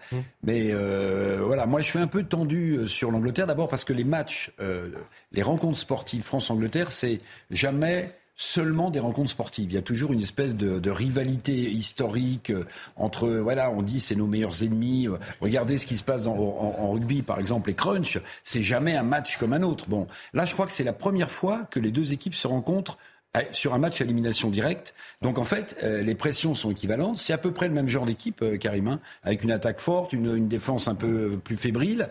Donc en fait, c'est un peu les cousins, euh, j'allais dire, ou les cousines ces deux équipes. Et moi, je me demande si on va passer aussi facilement. C'est pas ce que je souhaite, Karim. Je souhaite évidemment que la France, comme le Maroc, soit tout à sa joie vers 22h15, 22h30. Mais voilà, j'ai toujours une petite appréhension. Je suis prudent, mais Mbappé. Mbappé, bon, la différence. un seul nom. Mbappé. ça fait bien de, citer un peintre que j'adore qui s'appelle Francis Bacon, qui a une phrase géniale. Je l'ai déjà cité peut-être, mais j'adore parce que je trouve que la formule va bien. C'est je suis un optimiste désespéré. Vous voyez, ça peut être désespérément optimiste ou je suis tellement optimiste que je suis totalement désespéré. Voilà, je suis un peu je suis un peu entre les deux, mais évidemment, si la France nous délivre assez rapidement, mais deux buts, et puis que, quoi que deux buts, ça ne veut plus rien dire maintenant avec les arrêts de jeu, je soufflerai. Mais je suis très prudent sur le match de soir. Je ne sais pas pourquoi. Karim non, non, mais moi je, suis assez confiant parce qu'effectivement on a le meilleur joueur du monde euh, en la personne de Kylian Mbappé. Euh, euh, voilà, donc et je, pense qu'il est capable de faire la différence comme il l'a fait jusqu'à présent. C'est toujours par des exploits individuels qu'on a pu passer. On a Giroud, des équipes on a Giroud, on a Giroud qui remplace Benzema. Là, c'est un vrai match référence, quand même. Là, c'est un vrai match, vrai match. Élimination directe, pas pareil. C'est dans ces moments-là que les grands joueurs se révèlent. Donc moi je pense que ce soir, euh, on va avoir euh, un Kylian Mbappé décisif. On a Giroud qui fait une belle Coupe du Monde et qui remplace un Karim Benzema qui avait été Ballon d'Or, qu'on avait été très triste de voir euh, quitter cette équipe de France sur blessure. Et finalement, je crois que l'équipe ben, fait honneur à, ce grand joueur qui est Karim Benzema puisque on fait un parcours assez remarquable. Non, on a un bon groupe, très soudé, avec un esprit de corps. les joueurs s'entendent bien. le groupe est bien. je, je pense que c'est très important à ce stade de la, compétition. C'est aussi ce qui est, une force du Maroc. Hein. Ils ont un très bon groupe, très solidaire. Donc c'est ce qui fait la différence à ce niveau-là. C'est ce qui fait aussi la différence. C'était très décrié, euh, Madame, euh, on a la maire de Besançon, effectivement, Nesrine euh, Benawara, très décrié ce, mondial depuis de nombreuses semaines, avec certaines villes qui ont donc refusé d'installer des, écrans géants. Est-ce que justement le bon parcours des Bleus peut faire changer d'avis les maires? Comme vous par exemple bah, Écoutez, je crois qu'aujourd'hui, les maires comme nous, quand ils sont vraiment impliqués sur leur territoire, et ils le sont tous, euh, ils vont vous dire qu'aujourd'hui, malheureusement, on a de moins en moins de moyens. Euh, on a l'impact de la facture euh, de l'électricité qui nous impacte tellement, qui fait que bah, on fait moins de décorations de Noël, malheureusement moins d'écrans de, géants pour organiser ces événements, parce que derrière, ça coûte beaucoup d'argent, parce que ça coûte en agent. Donc vous l'avez supprimé pour une question économique, pas politique On n'a plus les moyens aujourd'hui. Pas politique, non, non, pas politique. non, moi je ne fais pas de politique. Vous savez, moi je suis une élue locale, je ne fais pas de politique euh, euh, internationale, ça ne me regarde pas. Je suis impliquée dans mon territoire. Je vais vous dire juste, si je devais, et de toute façon, si j'avais fait ou j'avais les moyens de faire, ce serait pour regarder du sport, euh, pour soutenir l'équipe de France, parce que je, je, rêve d'une troisième victoire, mais je ne fais pas de politique sur le sport, ou en tout cas, je ne suis pas à ce niveau-là. Moi, je suis une maire qui gère son territoire et qui essaie de gérer l'argent des besonnais et des besonnaises avec euh, la, façon. En tout cas, les Français ne veulent pas cette Coupe du Monde parce qu'ils la regardent euh, de, que de la même manière, sinon plus, que celle qui a 4 ans. Gabriel Cluzel. 4 ans. Exact. Oui, je pense qu'il y en a, il y a un Français ce soir qui, qui redoute un petit peu la victoire, un seul, hein, mmh. qui redoute un petit peu la victoire de la France, c'est Darmanin, parce qu'il se dit que si ça se finissait euh, Maroc contre la France, au vu de ce qui s'est passé en Belgique, ça va peut-être être compliqué à gérer. Voilà. Vous êtes inquiète déjà ce soir concernant. Bah, je crois qu'il y, a un important dispositif de sécurité. Exactement. 1200 policiers et gendarmes. On est toujours avec Jean-Christophe Couvi du syndicat SGP Police. Est-ce que c'est une journée classée à haut risque? Bonsoir, euh, rebonsoir, pardon. Oui, oui, bien sûr. Euh, on, fait très attention. Il y a quatre compagnies de, de, CRS euh, qui sont prévues sur le dispositif, des effectifs de police qui sont notamment sur les Champs-Élysées, à Barbès et Belleville, hein, c'est les quartiers les plus populaires. Le métro qui est sécurisé. on a des équipes de bac en civil qui sont prévues aussi pour tourner. voilà, après des services judiciaires qui sont aux aguets.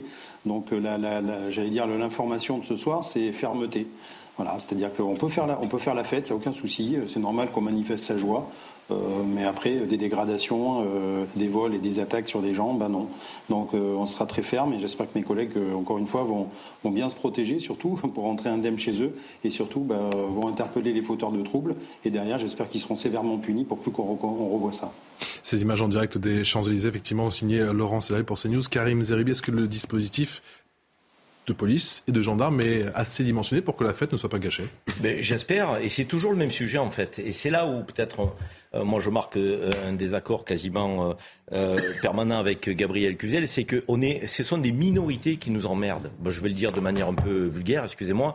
Donc des minorités qui nous emmerdent. Il y a des millions de personnes qui vont peut-être manifester leur joie, leur liesse de joie. Ils vont, être en famille, donc ça va être bon enfant et autres. Et on va avoir des groupes qui vont profiter et qui vont venir agresser, casser du mobilier urbain, de semer la pagaille. et ça n'a rien à voir avec les liesses de joie. Donc une majorité qui reste effectivement d'être emmerdés par une minorité. C'est exactement ce qui se passe dans la vie quotidienne dans les quartiers populaires de notre pays. Vous avez sur 10 000 habitants, 200 peut-être délinquants qui prennent en otage 9 800 personnes. Donc, euh, et ça, c'est insupportable. Parce que du coup, les premières victimes euh, de, qu'on pointe du doigt, ça va être ces habitants des quartiers. On va dire, regardez, dans ces quartiers, il n'y a que des voyous. Non, il y a 200 voyous qui emmerdent tout le monde. Donc ce qu'on attend de l'État, c'est qu'il arrive à, à, je dirais, à, à immobiliser ces 200 voyous. Ce qu'on attend ce soir, c'est qu'ils permettent à ceux qui sortent faire la fête de faire la fête en toute tranquillité. C'est difficile, mais c'est très difficile pour nos forces de l'ordre. Parce que là, faire la part des choses entre ceux qui se glissent dans la manifestation de joie et qui vont essayer de semer le trouble, de voler, d'agresser, de casser, ben, c'est un job qui est compliqué pour les forces de l'ordre. Donc euh, il faut les soutenir, il faut les accompagner, euh, donc il faut euh, toujours les défendre, ces forces de l'ordre, parce qu'elles font un travail qui est ingrat. mais c'est toujours cette tyrannie des minorités. Voilà, la réalité, elle est là. Et si on est tous d'accord pour dire, quel que soit l'endroit d'où on vient, le prénom que l'on porte et les origines que l'on a, la religion à laquelle on croit ou on ne croit pas, qu'il faut qu'on combatte ensemble ces minorités agissantes, peut-être qu'on aura fait un pas, pas inintéressant pour résoudre les problèmes. moi, je voulais répondre à la remarque de Madame tout à l'heure qui dit les premières victimes, là d'ailleurs Karim Zeribi continue, les premières victimes, ce sont les immigrés eux-mêmes qui sont stigmatisés. Vous avez utilisé cinq, mois le, cinq fois le mot stigmatisé. Euh, moi, j'ai jamais dit d'ailleurs, que évidemment, que, que tous les immigrés n'étaient pas assimilés. Enfin, tout ça, évidemment, c'est complètement faux de me prêter ce genre de propos. Mais les premières victimes, ce, sont euh, les Français, évidemment. Bah, ce sont ceux qui sont là, tout simplement. Euh, pardon, ces gens qui ont été assassinés, ces gens. Hein. Alors, euh, j'aimerais bien qu'on les invite. Ça aurait pu être Mohamed qui aurait pu être assassiné. et moi, je ne fais pas différence entre Jean et Mohamed, contrairement à vous. C'est ça notre sujet. Si vous en faites parce que vous passez votre temps. Non, parce que Mohamed et Jean sont des Français aujourd'hui. C'est les gens du quartier, les gens autour. Mohamed et Jean sont des Français aujourd'hui. Que ça vous plaise ou pas.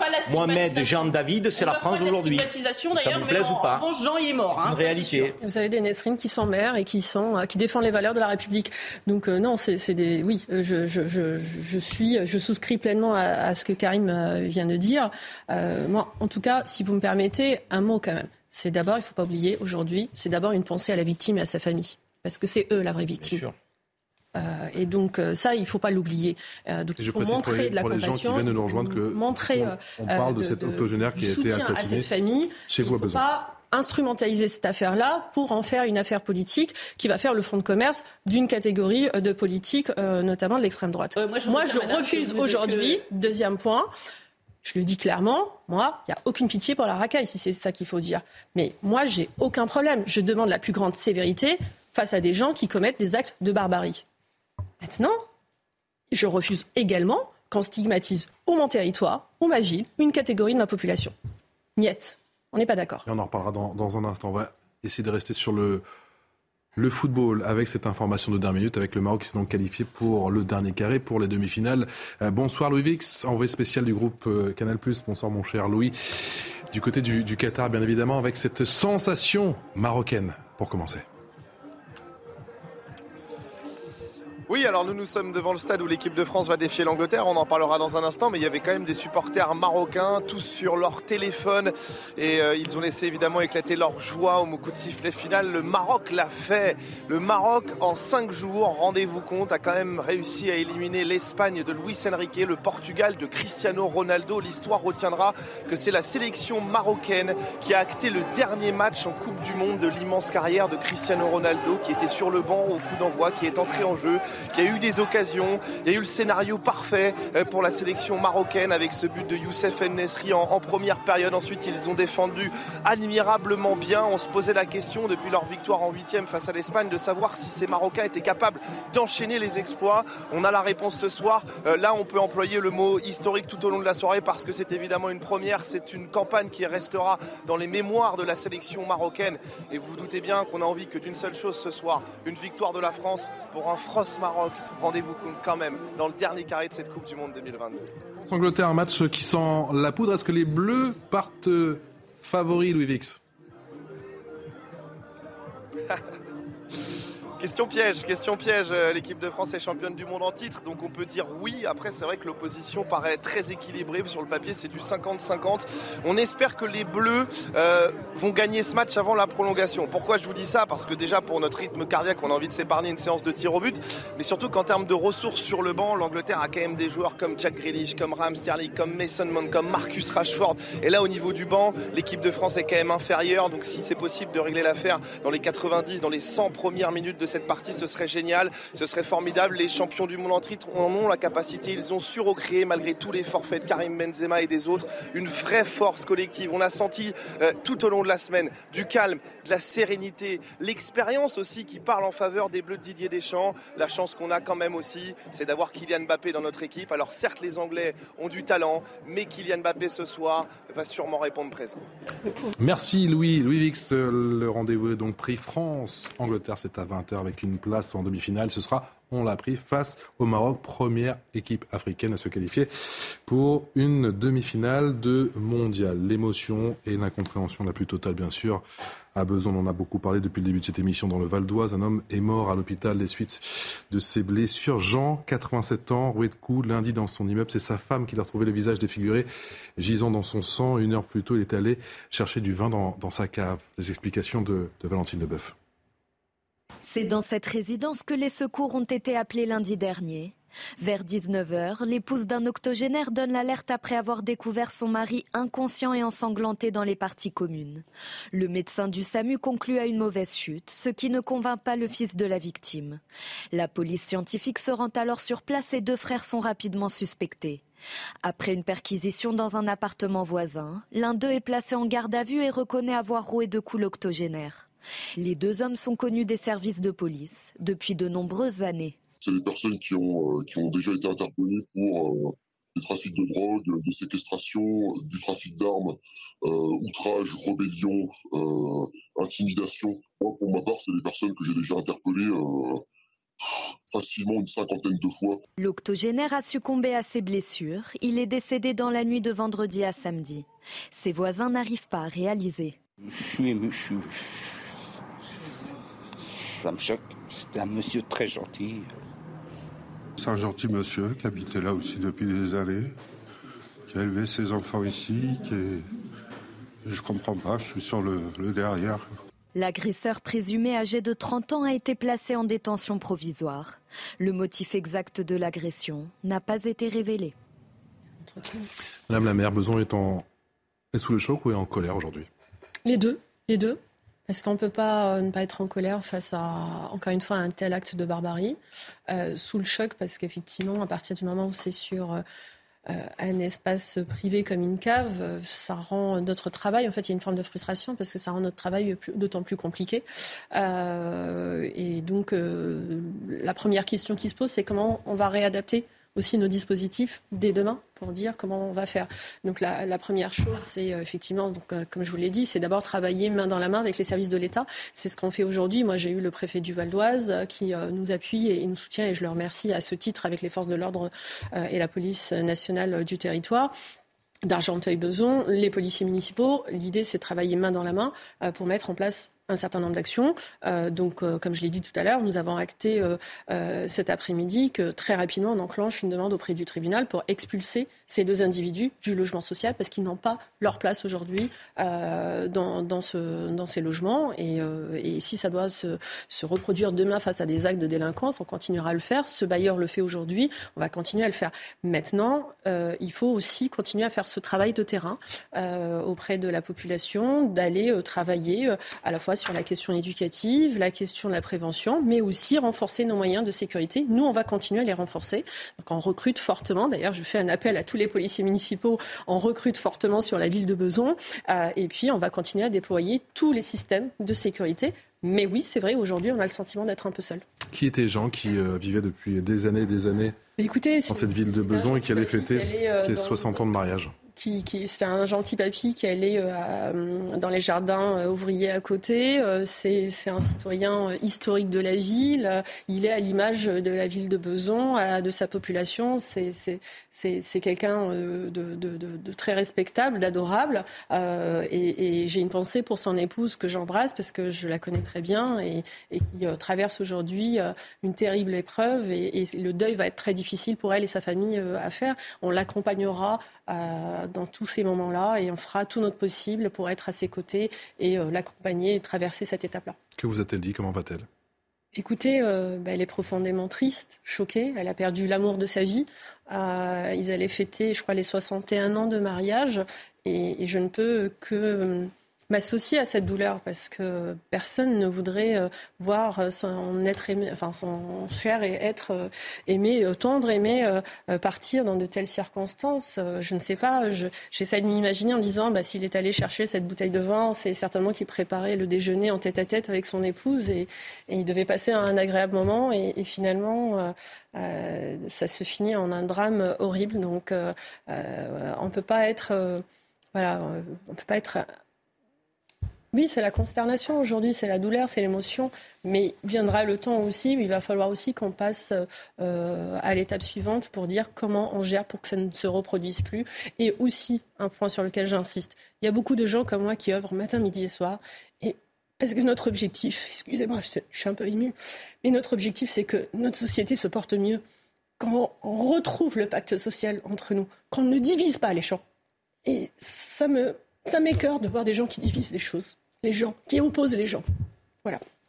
Oui, je vais vous poser une question, Madame la maire. Euh, vous prenez une décision courageuse et juste en, expulsant euh, ces deux personnes, d'ailleurs sans que l'enquête soit terminée. Est-ce qu'il y a d'autres personnes qui vivent, dans le, qui vivent dans le même logement social?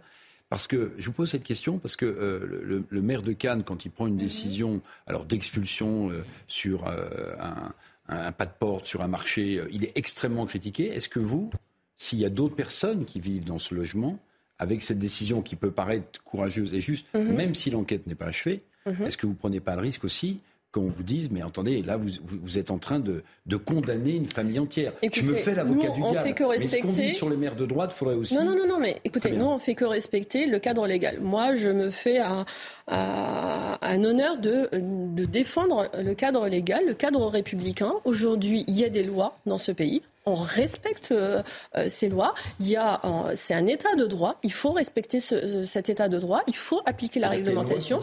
il y a une, il y a voilà. Donc quand il y a cette loi, il faut appliquer la loi. Moi, je ne fais pas de, débat. Ce débat a été tranché. Euh, la comparaison avec le maire de Cannes n'est pas bonne, hein, parce que ça n'est pas du tout le même sujet. Là, on est encadré par la loi concernant les logements, hum. pas sur la place de marché. Là, c'est une décision de, qui va être, à mon avis, retoquée par le tribunal bah, administratif. On verra, on verra. non, non, il y a, y a, les gens qui font du droit à Nice, par exemple. Il n'y a pas de texte législatif Monsieur, sociaux détruits. Et, et, une partie, sinon tous les médias. En l'occurrence, la loi, elle est très claire là-dessus. La tête pour dire c'est Monsieur le maire de Coubron. La loi le permet. Et de Victor. C'est le cas légal. Le témoignage de ma collègue, elle a dit de bien vivre ensemble. C'est ce qu'on essaie de faire tous les jours. D'accord C'est ce qu'on essaie de faire tous les jours. Alors quand certains continuent à vouloir faire opposer tout le monde, eh ben on contribue à ce mal vivre ensemble, mhm. d'accord? Quand les gens sont français, ils sont français, ils ont acquéri cette nationalité, d'accord? Qu'il s'appelle Karim, qu'il s'appelle Ludovic, qu'il s'appelle qui on veut, il est français. S'il est fou, si c'est un criminel, il faut qu'il ait sa peine. Et c'est ça la problématique. C'est l'unique problématique. Ça n'a rien à voir avec l'immigration non contrôlée. Ils sont français depuis trois ou quatre générations, sauf qu'ils ont été en psychiatrie. On les a pas suivis. Ils ont été, euh, ils ont eu je sais pas combien de peines ils n'ont jamais été, euh, euh, comment dire, suivis quand ils sont sortis de prison. Voilà la problématique, d'accord? Et tu as raison, Karim. Quand on a vu en Belgique, au début, ils ont, ils ont été faire la fête. Sauf qu'il y a 3-4% bah, qui sont nous foutre le bordel. Et il se passera chaque fois la même chose, même dans nos manifs. Il suffit que 3 ou 4% viennent pour que ça s'enchaîne. Parce que quand vous faites une manif, vous êtes énervé. Et donc, des fois, vous suivez les méchants. moi, je vous dis qu'il faut, il faut neutraliser. Suivre les méchants. Gabriel Cluzel, écoutez-moi. Vous avez, vous, vous écoutez les images en Belgique Mais j'ai tout regardé. S'il vous plaît, je peux répondre. Pas tomber non, non, non, mais écoutez, vision bisounours des choses. Mais je suis pas bisounours. Pardonnez-moi. Mais je, attendez, Là, on sait très là, bien. là, attendez, on a- là, on non, a mais attendez. là, on a un front Je peux répondre. Non, non, mais je vais répondre. Attendez, attendez. Allez, non, non, non, non, je réponds. Patrice. Non, Patrice. Allez. Je réponds. Je réponds. Je La pub. réponds. Je réponds. La pub. La réponse. Je La réponse juste après la pub, maire. D'accord Non, non, non. Juste je après la réponds. pub. Je réponds de deux maires qui sont sur le terrain et d'autres qui sont pas sur le S'il terrain. vous plaît, s'il vous plaît, la Il y a ceux qui réponse. regardent dans la télé et ceux qui sont sur le terrain. Voilà la différence. S'il vous plaît, la réponse juste après la pub. Oui, mais j'habitais, c'est nous qui gérons. Oui, oui, c'est ça. Non, je crois pas. 18h passées de 31 minutes sur CNews. Merci encore de votre fidélité. La dernière partie de, de Punchline avec Gabriel Cluzel, Eric Revel, Karim Zerebi, Ludovic Toro avec Amaury Boucaud du service police-justice de CNews et Nesrine euh, Menawara qui est la maire PS de Beson. Tout de suite, rappel des titres.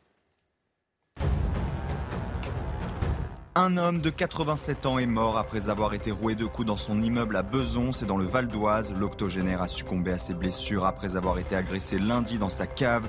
C'est sa femme qui l'a découvert inconscient, la tête ensanglantée. Deux voisins, deux frères ont été placés en garde à vue. Un trio pour la paix. Les lauréats ukrainiens, russes et bélarusses du Nobel de la paix ont reçu leur prix à Oslo, en Norvège.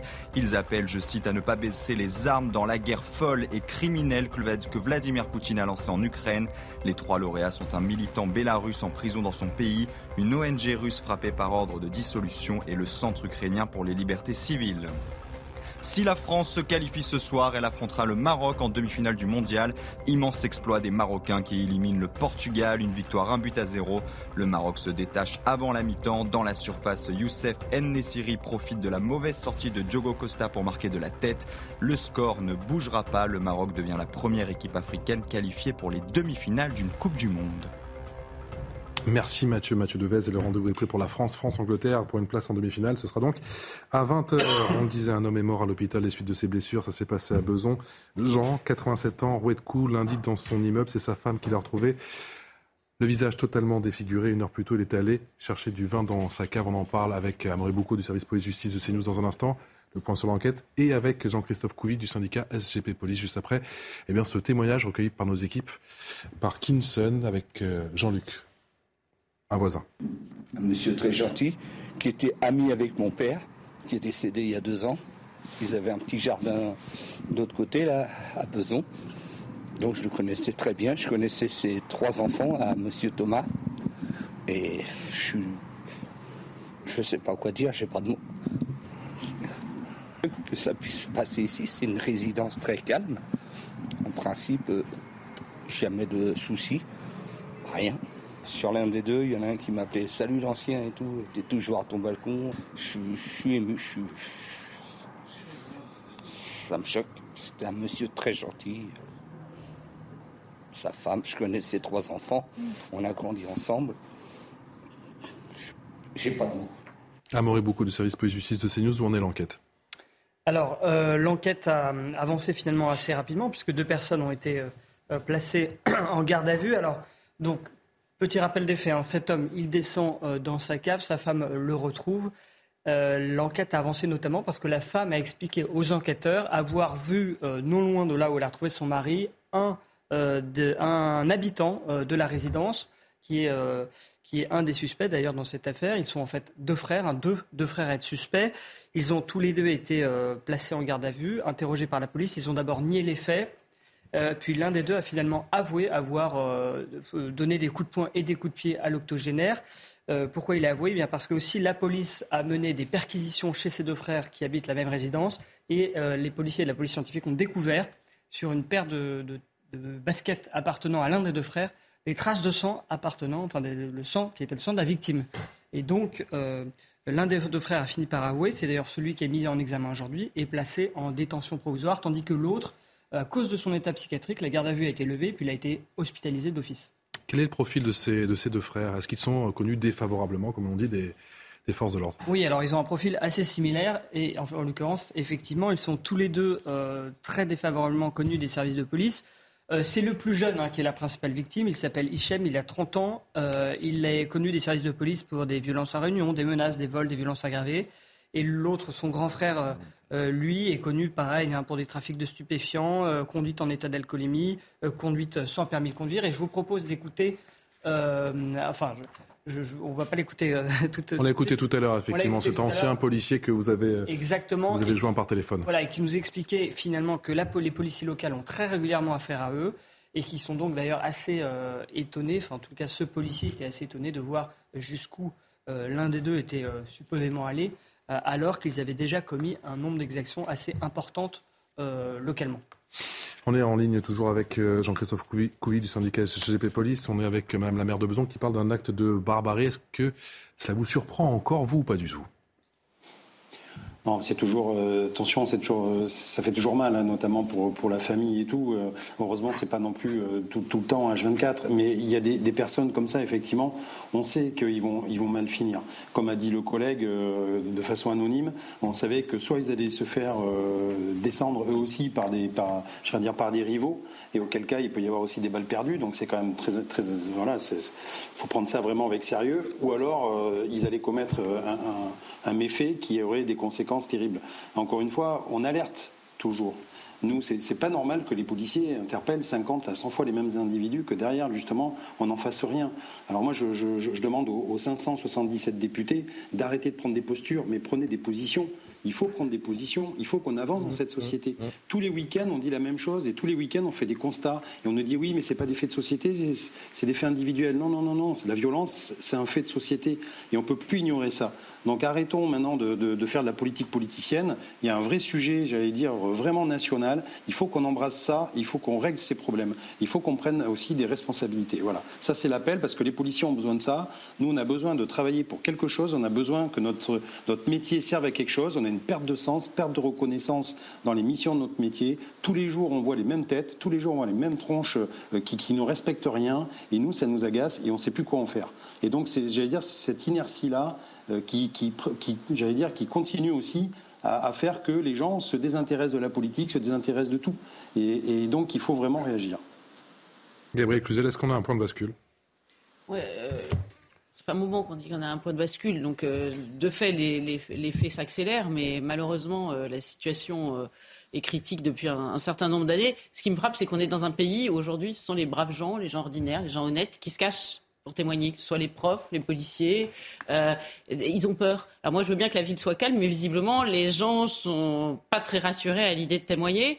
Euh, donc, euh, et ça, il faudra un jour inverser le paradigme. Il faudra que ce soit les, les, les, les, familles de suspects, les suspects qui aient peur aujourd'hui. Je vous rappelle qu'aujourd'hui, il y a des, des familles de délinquants qui, qui se posent en victime. Donc, vraiment, il y a je pense que la bascule, peut-être, a-t-elle dit, est-ce qu'on est au bord de la bascule elle, est peut elle a peut-être déjà eu lieu parce qu'on a complètement changé de logiciel. Vous voyez, c'est les, les, les, gens honnêtes, euh, la France bien élevée, encore une fois, qui, qui, qui, qui, se cachent. Et, et, et, les délinquants qui, eux, bah, finalement, mènent le jeu. Et ça, c'est proprement insupportable. Non, mais quand un fonctionnaire de police qui n'est pas euh, syndicaliste euh, est masqué, c'est le devoir de réserve. Hein. Il se cache pas, il n'a pas peur, hein, un fonctionnaire de police. Croyez-moi. Il, est à la retraite. Euh, non, non, mais, non, mais ah. Non, le, policier qu'on a interrogé n'est pas à la retraite. Hein. Ah pardon, donc c'est un, ancien policier qui officier du coup à besoin. C'est ce qu'il fait aujourd'hui parce qu'il est en fait soumis à son devoir de réserve. C'est ça qu'il s'exprime d'ailleurs de manière anonyme, mais il n'est pas à la retraite. Tout à fait. Et donc c'est important, encore une fois, Gabriel, moi je veux bien euh, que... Ah oui, tout le monde, Non mais je veux dire, euh, aller chercher ce témoignage qui est euh, anonyme par devoir de réserve en expliquant qu'il a peur qu'il, et qu'il a une pression. Je veux vous dire, les fonctionnaires, je les connais, ils sont courageux, ils rentrent dans n'importe quelle cité, ils font faire face à n'importe quel voyou. Il n'y a pas de sujet là-dessus. J'ai jamais dit qu'ils étaient pas courageux. Ce que je constate, c'est que ce sont eux qui, qui se cachent. Et, et même aujourd'hui d'ailleurs... Il a un devoir de réserve. Oui, mais le devoir de réserve, là aussi. Excusez-moi, le devoir de réserve, ça veut dire qu'il ne peut pas librement critiquer ni son institution, ni le fonctionnement euh, d'un service dans lequel il est. Un syndicaliste peut le faire. C'est pour ça qu'ils sont représentés et qu'ils sont très suivis. Je peux vous dire que les, les, élections professionnelles sont parmi les plus suivies euh, dans la maison police et ils sont donc euh, légitimement euh, reconnus et élus. Donc eux peuvent s'exprimer librement. Moi, je vous dis qu'on a un problème dans notre pays. Ne tombons pas dans le piège de la division stérile, qu'on a un vrai sujet, c'est la tyrannie des minorités qui nous emmerde tous et qui, euh, qui, qui fracture la société et qui nous pose un souci à tous Quelles que soient nos origines, Eric Revel. Donc moi, je veux bien qu'on aille faire du déterminisme, euh, donc de l'origine des uns, des autres et autres. Donc aujourd'hui, le sujet, c'est combattre la délinquance. C'est ça notre sujet à tous. Moi, je voudrais À Jean-Christophe Couvi qui est avec je nous. voudrais poser une question, Monsieur Couvi. Je vais prendre au mot Karim Zeribi. Il y a donc une minorité, 5%, 4% de délinquants multirécidivistes qu'on connaît apparemment. Très bien. Pourquoi est-ce qu'on les arrête pas Puisqu'on est dans un monde magique? Est-ce que c'est parce qu'on a peur que les quartiers explosent, Monsieur Couvi? Alors, nous, on les arrête. Non, non, non, non, non, non, très bien.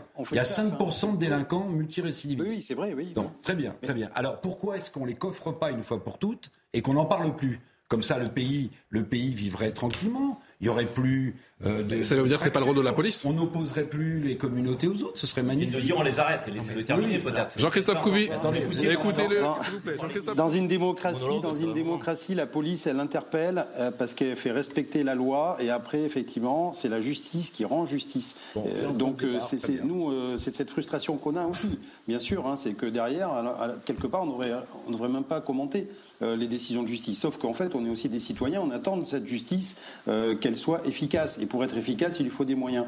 Euh, maintenant, euh, la, vraie question, effectivement, c'est qu'est-ce qu'on fait de ces 5% là, effectivement, qui, emmerdent tout le monde, il faut le dire. Voilà, euh, je veux dire, c'est eux qui pourrissent le quotidien des gens, ils ne comprennent rien. Alors, il faut peut-être essayer aussi que tout, j'allais dire, l'action de, tous les ministères et enfin voilà, de, la République soit concentrée sur ces personnes-là. Il faut les taper au portefeuille. C'est pas normal que des gens profitent. Et je suis désolé, Madame le Maire, mais je sais que c'est pas vous, mais, mais quelque part, regardez, c'est des gens qui dealent.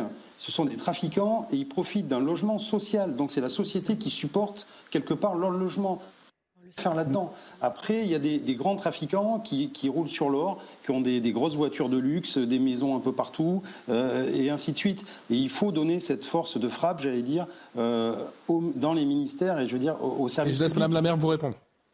Bah, écoutez, encore une fois, quand un dossier passe en commission d'attribution, euh, on n'a pas ni son pédigré euh, de voyou, euh, ni son métier de, de trafiquant de drogue, hein. Donc vous avez des éléments purement administratifs et vous devez juger le dossier. Ça se fait dans le cadre d'une commission où il y a plusieurs personnes. Et donc, voilà. Deuxièmement, tous les dossiers ne sont pas des dossiers de gens qui habitent la ville que vous connaissez. Et donc vous pouvez dire, un tel, attention, il y a peut-être un problème parce que vous avez les acteurs locaux qui connaissent les dossiers. C'est aussi des gens qui viennent parfois de l'extérieur à travers le contingent euh, préfectoral ou le contingent d'action logement, etc. Euh, donc ça, c'est la première chose. La deuxième chose, c'est pour répondre à monsieur quand il parle euh, des quartiers populaires. Est-ce qu'il y a une crainte de ne pas agir fortement parce qu'il pourrait y avoir une flambée de quelque chose? Moi, je vous le dis, aujourd'hui, ceux qui demandent et qui réclament le plus de sévérité, euh, il y a les élus, bien sûr, comme moi, qui à un moment donné, ils ont besoin d'être accompagnés. Et les gens de ces quartiers. Euh, mais c'est aussi les habitants des quartiers. Aujourd'hui, moi, quand je les rencontre, ils, ils- ils exigent à un moment donné qu'ils soient débarrassés de tous les voyous aujourd'hui qui sont là. Madame Et juste laissez-moi ne finir. Et aujourd'hui, aujourd'hui, moi, j'ai connaissance par le passé. Mais moi, je pas bah, être vous Premier ministre, si vous voulez. Moi, je trouver les bonnes solutions. Ministre, Sur les solutions de la. Moi, aujourd'hui, sur ma ville, c'est les habitants qui parfois ont accompagné des élus locaux qui sont descendus en bas de leur quartier pour débarrasser des halls de quartier des dealers. Aujourd'hui, il n'y a Ouais. pas de problématique des habitants où, à un moment donné, il y aurait une forme de soutien des habitants euh, face à ces délinquants. Non, il n'y a, aucun soutien, ni de la part des élus locaux, ni de la part de C'est ces pas du tout ce habitants. que j'ai dit. Au Monsieur le maire de Coubon. Ils veulent Ah, se battre, ils veulent s'en débarrasser. En Seine-Saint-Denis. Voilà. Euh, oui, à à ce que vous disiez, je prends l'exemple de la Seine-Saint-Denis qui a été Ah, vous traumatisée. recentrez, monsieur le maire. Là. Je, je dis surtout la vérité de terrain, ce qui est important. Je vous rappelle que les événements de 2005, il était interdit d'arrêter quelqu'un qui était sur un scooter de peur qu'il y ait un accident et que ça reparte. C'est vrai, ça existait avec Seine-Saint-Denis et que ça existe encore. Maintenant, une chose, et vous aviez peut-être raison sur votre enquête administrative, parce que quand on va aller un peu plus loin, on va se rendre compte peut-être Rappelez que- pour ceux qui n'étaient pas là il y a une heure, effectivement, euh, Eric Revel réclamerait, pourquoi Alors, pas, réclame peut-être, peut l'enquête peut-être, oui, oui. se rend compte Alors, peut-être, dossier, parce que peut-être, D'un point de vue psychiatrique et d'un oui, point de vue l'un vous avez raison. oui, 50, 60, oui, 70 pourquoi Parce que si on se rend compte que ce monsieur devait être en psychiatrie aujourd'hui et que l'autre devait être en prison, ça veut dire que l'État n'a pas fait son travail. Ça veut dire que c'est la- peut-être de la faute de l'État qui est pas assez sévère avec ses délinquants. Peut-être, mais sûrement. C'est-à-dire ce gars devait être en psychiatrie. On se rend compte, on se rend compte toujours après que les gars ils devaient être en psychiatrie. Ben pourquoi ils y sont pas On devait toujours se rendre compte qu'ils devaient être en prison parce qu'ils ont fait 50 larcins. Pourquoi ils y sont pas Après, c'est sûr qu'on a. Donc en effet, l'enquête. Mais qu'est-ce qu'ils vont faire après précise, ne serait pas l'auteur des coups. Voilà, de ce que l'on sait. Pardon Oui, mais il est là, il est là, ils sont deux frères, on ne pas croire deux secondes qu'il n'a pas participé. Ah oui, Gabriel. Non mais Là, aujourd'hui, on dit, ah bah, là, on va les expulser, c'est ce qui paraît la moindre des choses, de fait. Euh, mais, mais en réalité, euh, moi, je suis quand même assez scotché, pardonnez-moi l'expression, de vous entendre dire, ah bah oui, c'est sur des critères purement administratifs, et donc on n'a pas accès à rien du tout. Donc, bah, c'est scandaleux. Excusez-moi, c'est scandaleux. Mais très bien, vous avez parlé, vous avez parlé, oui, mais parlé, mais parce que vous dites quelque chose, votre, vous ne connaissez pas la réalité. Votre, votre salade de vivre ensembliste me... Allez, s'il vous plaît. Oui, oui. Sauf que vous ne connaissez pas la réalité des maires. Oui, oui, vous connaissez pas, mais ne vous énervez pas, j'ai le droit de parler. Et euh, donc, je trouve quand même proprement euh, scandaleux et il faut que cette loi change parce que je ne peux pas croire que je ne sois pas la seule et que je sois la seule à le penser que aucun critère euh, de, de l'ordre par exemple euh, judiciaire ne soit pris en compte pour l'attribution des logements sociaux attendu que ces logements sociaux sont demandés par beaucoup de gens. Il y a beaucoup de gens qui attendent. Alors les Français ont le droit de savoir les critères réels d'attribution de ces logements sociaux pour éviter à l'avenir que des petites frappes se retrouvent à côté de braves gens comme ce monsieur et les assassine. Et je ne peux pas entendre des euh, gens se défausser euh, de leurs responsabilités. Nesrine Menawara. Oui, qu'on soit bien clair. Dans un dossier administratif d'attribution de logement, on ne demande pas le casier judiciaire. Et pourquoi? C'est pas ce qui est prévu par la loi. Eh ben, ça serait bien que ce soit prévu. Ce qui est fait, c'est que systématiquement, quand les élus locaux, et grâce aux élus locaux et aux services de proximité, moi, la dernière fois, j'ai eu un cas de figure. J'ai un monsieur qui vient se plaindre en disant Je suis à la rue, euh, j'ai besoin euh, euh, d'une attribution de logement, j'ai un dossier d'un point de vue administratif, il cochait tous les clous, donc on allait attribuer. Sauf qu'on a eu ouï dire qu'à un moment donné, c'était un homme violent euh, et qui a été condamné pour violence conjugale. C'était la raison pour laquelle il se trouvait euh, à l'extérieur, en dehors de ce logement, suite à un divorce et suite à une séparation. Mais écoutez, à un moment donné, euh, on ne l'a pas forcément priorisé. Vous savez que dans une commission de logement, quand vous attribuez un logement, vous avez une obligation légale de pour un logement, vous devez présenter trois dossiers, trois familles. Et donc aujourd'hui, quand on a présenté et instruit ce dossier-là, eh ben, on a présenté d'un point de vue légal pour respecter la réglementation et le droit des individus à prétendre à un logement. Et on a présenté deux autres dossiers.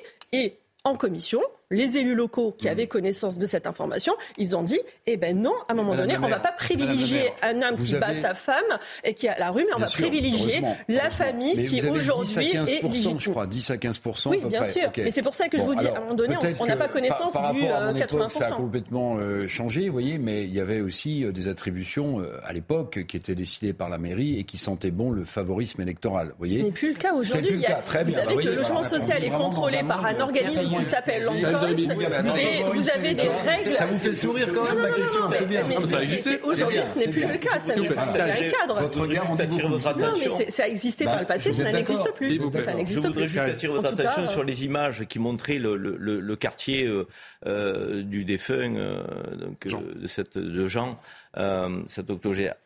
C'est un quartier au demeurant, il faut le dire, où il fait bon vivre. Euh, je crois, quatre étages. C'est pas une cité euh, euh, qui semble effectivement en fait de grands ensembles. On semblerait qu'il y ait des espaces verts. Ce que je veux dire par là, c'est que les bailleurs sociaux, ces dernières années, avec les maires, et aussi sous l'égide de l'ANRU, qui avait été créé par Jean-Louis Borloo. Donc on fait des choses pour réhumaniser euh, des quartiers. Et c'est important de le dire. Et euh, les, bailleurs sociaux ont changé un peu de braquet, c'est-à-dire qu'ils veulent protéger aussi ces ensembles euh, de, familles qui s'aimeraient le trouble ou la pagaille. Donc il y a des mesures qui sont prises. Cette mesure d'expulsion qui aujourd'hui, dans le cadre législatif, et qui permet d'être utilisée, c'est une mesure qui n'existait pas il y, a quelques, il y a quelques années encore. Donc c'est important de dire qu'il y a une prise de conscience des bailleurs sociaux, des élus locaux, euh, des acteurs locaux, de faire en sorte que ces quartiers-là ne soient pas gangrénés par ces minorités qu'on évoquait tout à l'heure. Mais il y a quand même quelque chose qui a changé aussi. Moi, j'ai travaillé dans le logement social il y a quelques années. Vous savez ce qu'on faisait quand on avait une famille très difficile de délinquants et autres? Mais parfois, on les sortait, on leur donnait euh, euh, un logement social dans un cadre pavillonnaire. Aujourd'hui, Dieu merci, ça ne se fait plus. Et moi, je dis qu'il faut aujourd'hui qu'on prenne en compte aussi ce critère comportemental de civilité. Euh, donc, euh, pour donner des logements à des familles qui le méritent. Secondes, Sinon, les autres, ils dans le parc privé. C'est important de le dire. tu as raison, sauf de plus en plus, on nous enlève ce pouvoir de choisir. Moi, c'est transférer le PT, c'est plus moi. Et si tu ne donnes pas l'argent pour être garant sur les logements, ils t'en filent pas du tout.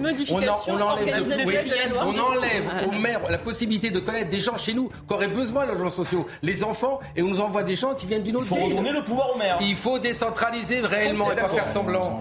Gabriel, on est d'accord. Eh ben, très bien, bah écoutez, euh, il faut y aller alors. euh, de- de- il faut que vous soyez. Mais nous vent sommes pas députés, nous sommes maires, voilà. Si les maires n'ont jamais fait Moi, la loi, ou alors je comprends plus rien. Euh, pas plus tard La loi, qu'hier, les maires parlé- subissent l'État à chaque fois que je parle, j'ai- une petite musique de fond. Vous avez une voix très agréable à écouter, mais néanmoins, ça serait sympathique de, vous taire de temps en temps. Ça serait intéressant. Non, mais quand c'est mon tour, je parle, pardon. Plaît, hein, voilà. Euh, donc, ce serait intéressant de mettre à plat ces attributions, euh, parce que euh, je crois qu'il y a beaucoup de choses qui mériteraient d'être revues, euh, qui sont très opaques. Vous-même, vous dites, ah ben nous, on a le droit de juste ce, ce- une petite partie euh, pour euh, Non, des logements sociaux. officiel, Donc, c'est organisé par la loi, Vous voyez les termes. Le français est assez- est une langue assez riche. Anormal que vous ne Ah, sachiez pas non, qu'il y a non, des délinquants Le dans vos logements sociaux. clair, c'est une langue riche, je suis désolée. On ne peut pas dire que c'est opaque quand c'est organisé par la loi. Enfin, on peut employer le bon vocabulaire, madame. Merci infiniment, c'est la fin. Merci. que Vous ne saviez pas qu'il y avait des délinquants dans vos logements sociaux, mais, ça pas ne que vous c'est pas dérange pas. C'est la fin de Punchline. Un grand merci à Jean-Christophe Couvi qui a été avec nous. a Et je sais que c'est pas toujours facile par. Skype. Et un grand merci à, et un grand merci à Nesrine Menawara, la, maire PS de, Besançon, d'être venue nous voir en ce jour aussi difficile pour vous et bien, bien évidemment pour tous les, les, les- les gens de votre commune. On pense très fort à la, à la famille de Jean, à ses enfants, à sa femme. Excellente soirée, ça se dispute avec Elliot.